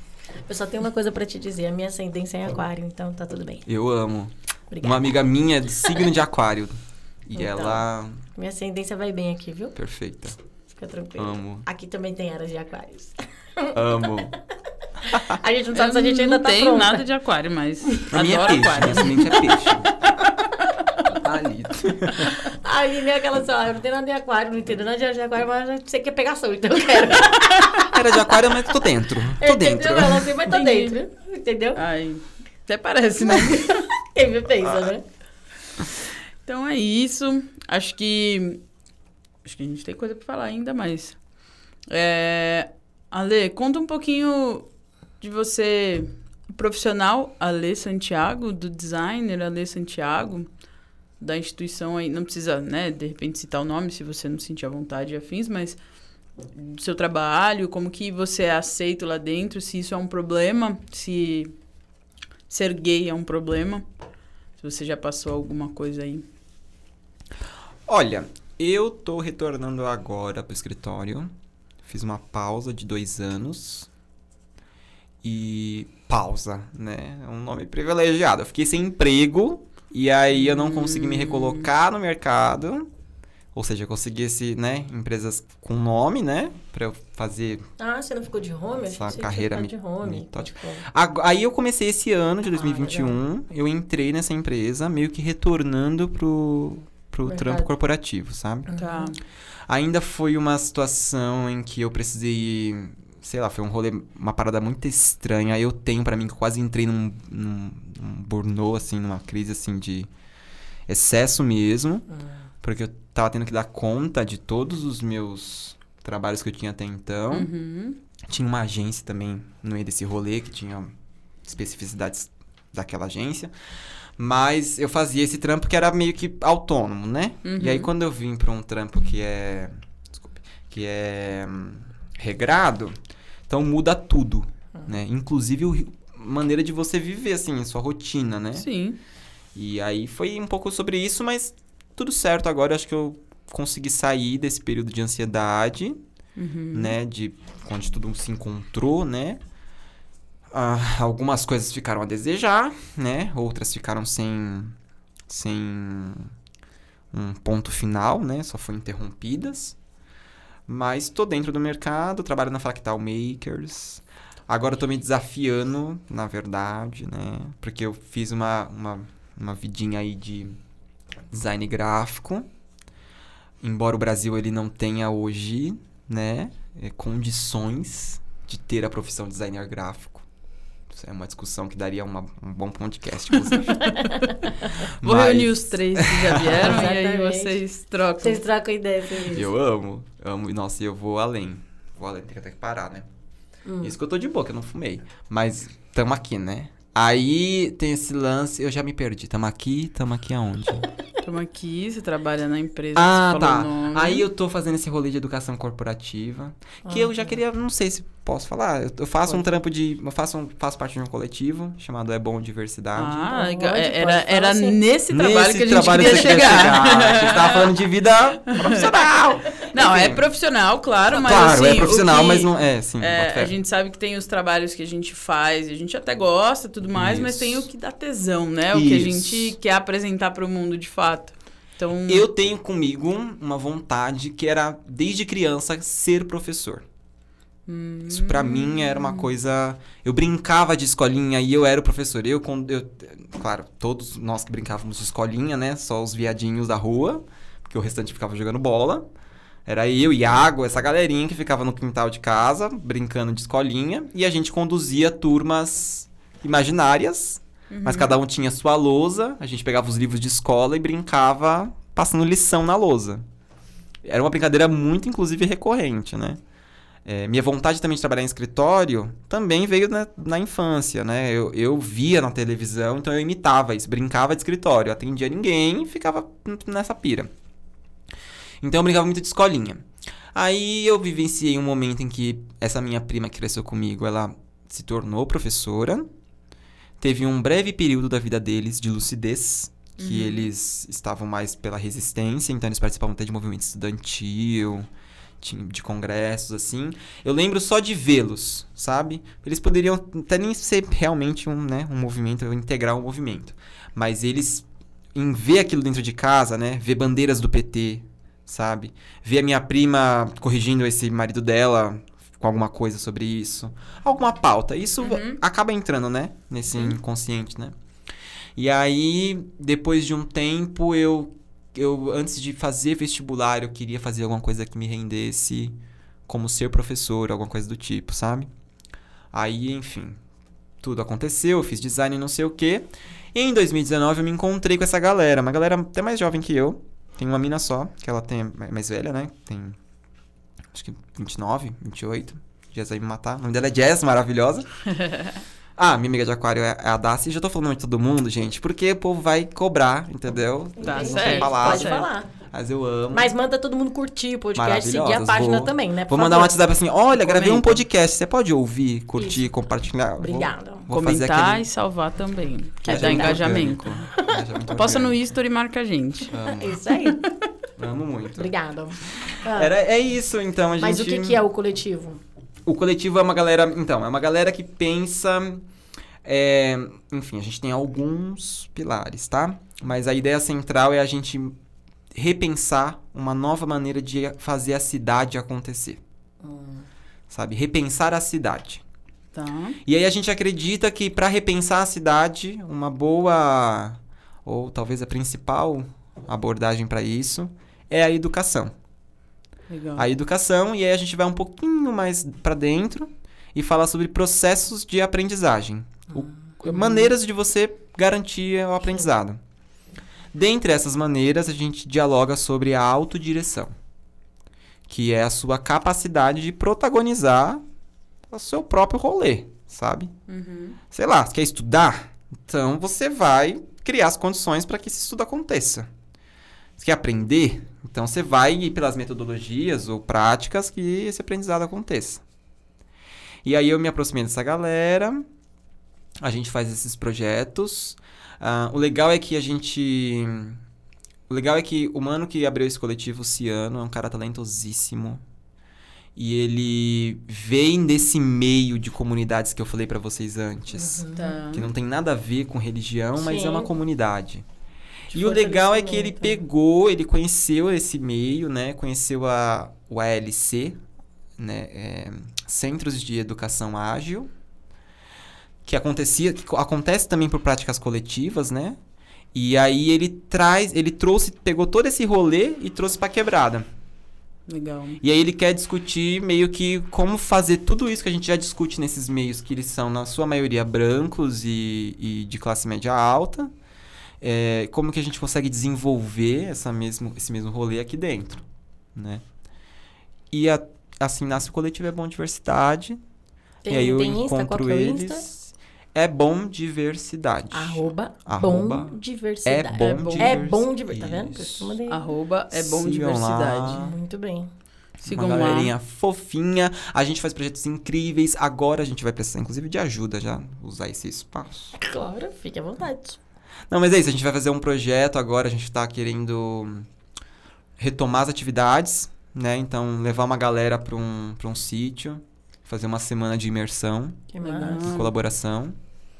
E aí discutir, né? Desde a educação ágil, ela se baseia em oficinas. Tudo é Uhum. oficina, né? Hum, Então, pequenas partilhas que, né, a gente pode fazer pra mostrar coisas que você aprendeu, né? Uhum. E aí isso são sessões, né? Enfim. E aí qualquer pessoa Oficinas. pode participar? Como Livre, super, é uma Legal. educação. Ah, ah, tá. Para esse rolê que a gente está organizando, a gente está trazendo uma abordagem de 15 a 29 anos, né? Uhum. Que é o público que a gente costuma trabalhar. E aí a pessoa vai lá no Insta de vocês e pode se inscrever. aí. Isso. Fala com a gente que a gente troca uma ideia Legal. e vê como que faz essa parceria acontecer. Até porque é um projeto bem audacioso, eu acho. A gente tá ainda num período de pandemia. É um projeto Sim. que, eu tô- que a gente tá escrevendo e, é, por exemplo, eu tô contando na confiança de Deus, assim, sabe? No sentido de, mano, vamos, vamos testar um por um, vamos testar. E eu tenho certeza que essa- esse teste vai aparecer aí. Que legal. Não vamos precisar Opa. vai aparecer do apoio. Então a gente tá muito nessa movimentação, assim, sabe? Legal. Mas é um projeto que ainda tá propondo uma, uma, atividade que é presencial, né? Uhum. A gente tá, teve que se, se encaixar em, em atividades é, online. Ah, todo mundo teve que se adaptar, né? Super. Perde muito, né? Porque pra essa ideia de vocês, o Super. online, né? Ah, a educação, Dá na uma, verdade, dá perde, uma, né? é, É. dá uma. A Aline é defensora de que, poxa, se perde muito, assim, né? De não ser Ah, presencial. né? sim. O- online. né?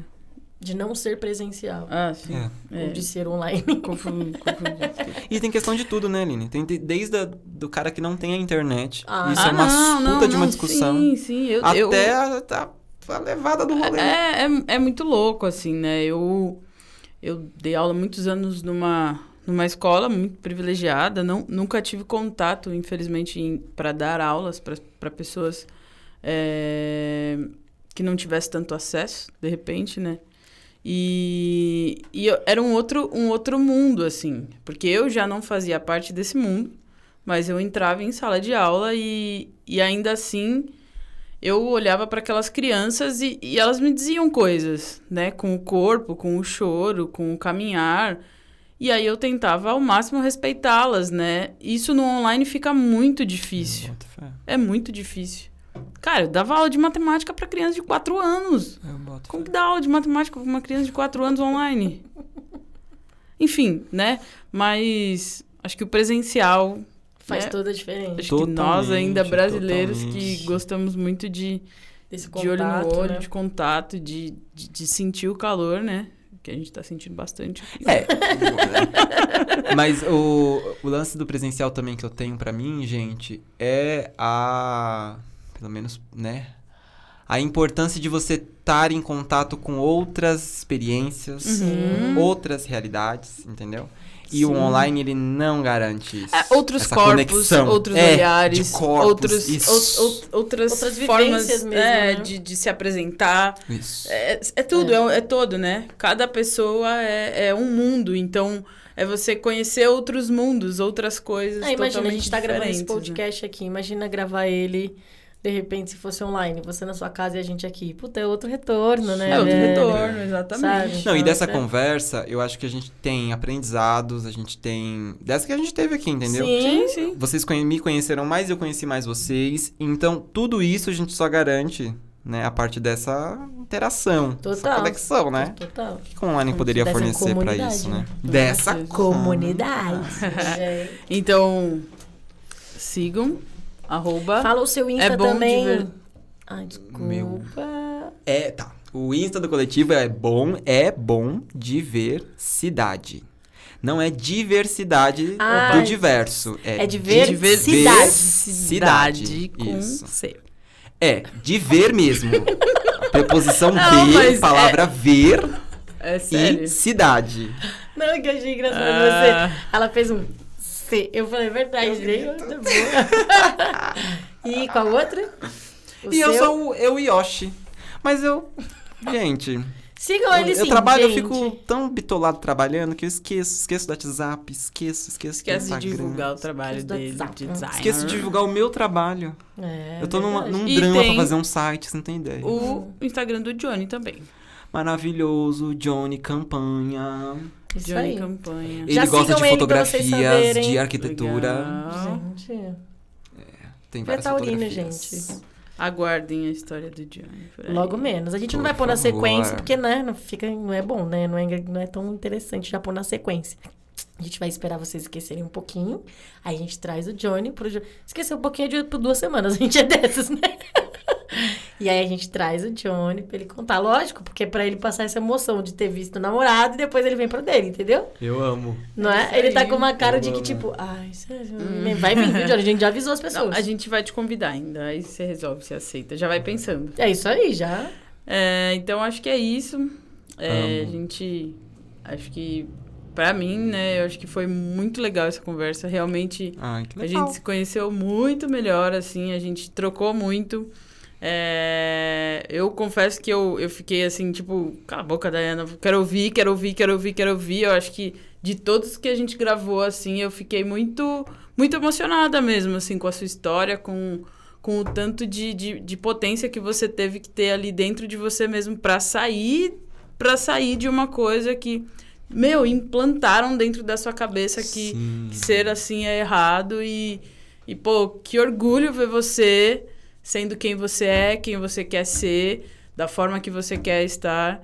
Acho que isso não tem preço e acho que é isso que a gente quer ouvir aqui, né? Super. É, quer falar alguma coisa? Não, eu queria dizer também que foi muito legal. Acho que foi. A gente é, entrou em lugares que a gente não imaginava que ia entrar, conversou sobre coisas super importantes, né? Sim. Essa questão mesmo do quanto você tem que tomar muito cuidado que o ajudar nem sempre é ajudar, né? E lembrar que sempre para ajudar o outro é importante enxergar o outro e deixar o outro ser quem ele é. Acho que foi bem legal hoje, foi bem importante mesmo, eu achei bem bonito e fico muito feliz assim, porque acho interessante, né? A gente tá vendo de fora, eu e o Johnny, tipo, são duas pessoas que estavam numa realidade, e não vou dizer que é errado ou não, porque tudo é no seu tempo, né? Mas que conseguem se reencontrar hoje de forma mais completa, assim. Então isso é bem legal, né? Super, Então, muito amo. obrigada mesmo por ter vindo. E aceitado. finalizar, né? é, Quem é o Ale daqui pra frente, assim? O que, que o Ale espera pro futuro Quem não é tão o Ale? distante? Então, eu vou fechar com essa aquela ideia que eu queria ter ficado mais tempo falando, gente. que era o lance de de aberto para aprender. Eu acho que quando você toma essa consciência de que tudo, absolutamente tudo é aprendizado e tudo você pode aprender, a vida ela fica menos chata, sabe? O, o rigor ele fica mais fácil de você malear ali, de você dar uma, né? Eu acho que o Ale é esse. O Ale ainda tenta se dissipar de dores ou de hum, memórias, né? De eu me perceber todo errado na, naquele passado e sentir vergonha de mim. Então, acho que o Ale ele passa por esse momento de se dissipar dessas vergonhas, à medida que eu lembro delas, né? Porque pra eu lembrar de alguma coisa é difícil. Mas, à medida que eu lembro delas. E eu acho que eu vou seguir bem. Eu tô, pelo menos, tomando isso pra mim como filosofia nesse ano 27. Sim. Uhum. Assumir essa postura de que tudo é, é aprendizado, sabe? Acho que isso tá levando. Eu consegui, por exemplo, me recolocar no mercado nessa empresa com essa consciência. É uma empresa que faz consultoria de, de educação corporativa. Eu tô no coletivo fazendo também essa consciência. Enfim, a vida também acaba levando a gente pra isso, né? Uhum. Então eu acho que o Ale, ele é essa, essa pessoa. Perturbada, como vocês viram. Mais que Mas- quero aprender, mais que quero aprender todo dia. Aquela frase maravilhosa e clichê. O Ale é um eterno aprendiz. Eterno aprendiz. Nossa, fala tanto nesses meios aqui. Nossa! Nossa, gente. Então Mas é é isso, isso. galera. Depois dessa, É. vamos acabar o podcast. Só pra lembrar, né? A gente tá gravando aqui no estúdio EP76. Então temos salas disponíveis para locação, para gravar podcast, audiobook e afins, né? Além do estúdio fotográfico. Vou terminar, calma Ah, aí. desculpa. O estúdio fotográfico. O que mais? É, eu ia parar por aí. É isso. Não, não, do, do estúdio só. É, produção de Dayana Ruda. Daia. Daya, realizadora, Realizadora cultural. Eu não espero respirar. Não, achei que era pra gente falar junto mesmo. É. Tô brincando. E a identidade visual do nosso podcast, apesar de ter 572 designers no po- podcast, foi do Luciano Alves. Ops, identidade visual. Mutação 8. Feita Luciano. pelo Luciano Alves. Feita pelo Luciano Alves. Isso, valoriza o design, gente, que é A gente- difícil a nesse gente país. valoriza, A gente valoriza. Sim, sim, sim. E é isso. Acho que. Bora virar jacaré, né? Bora. Amo.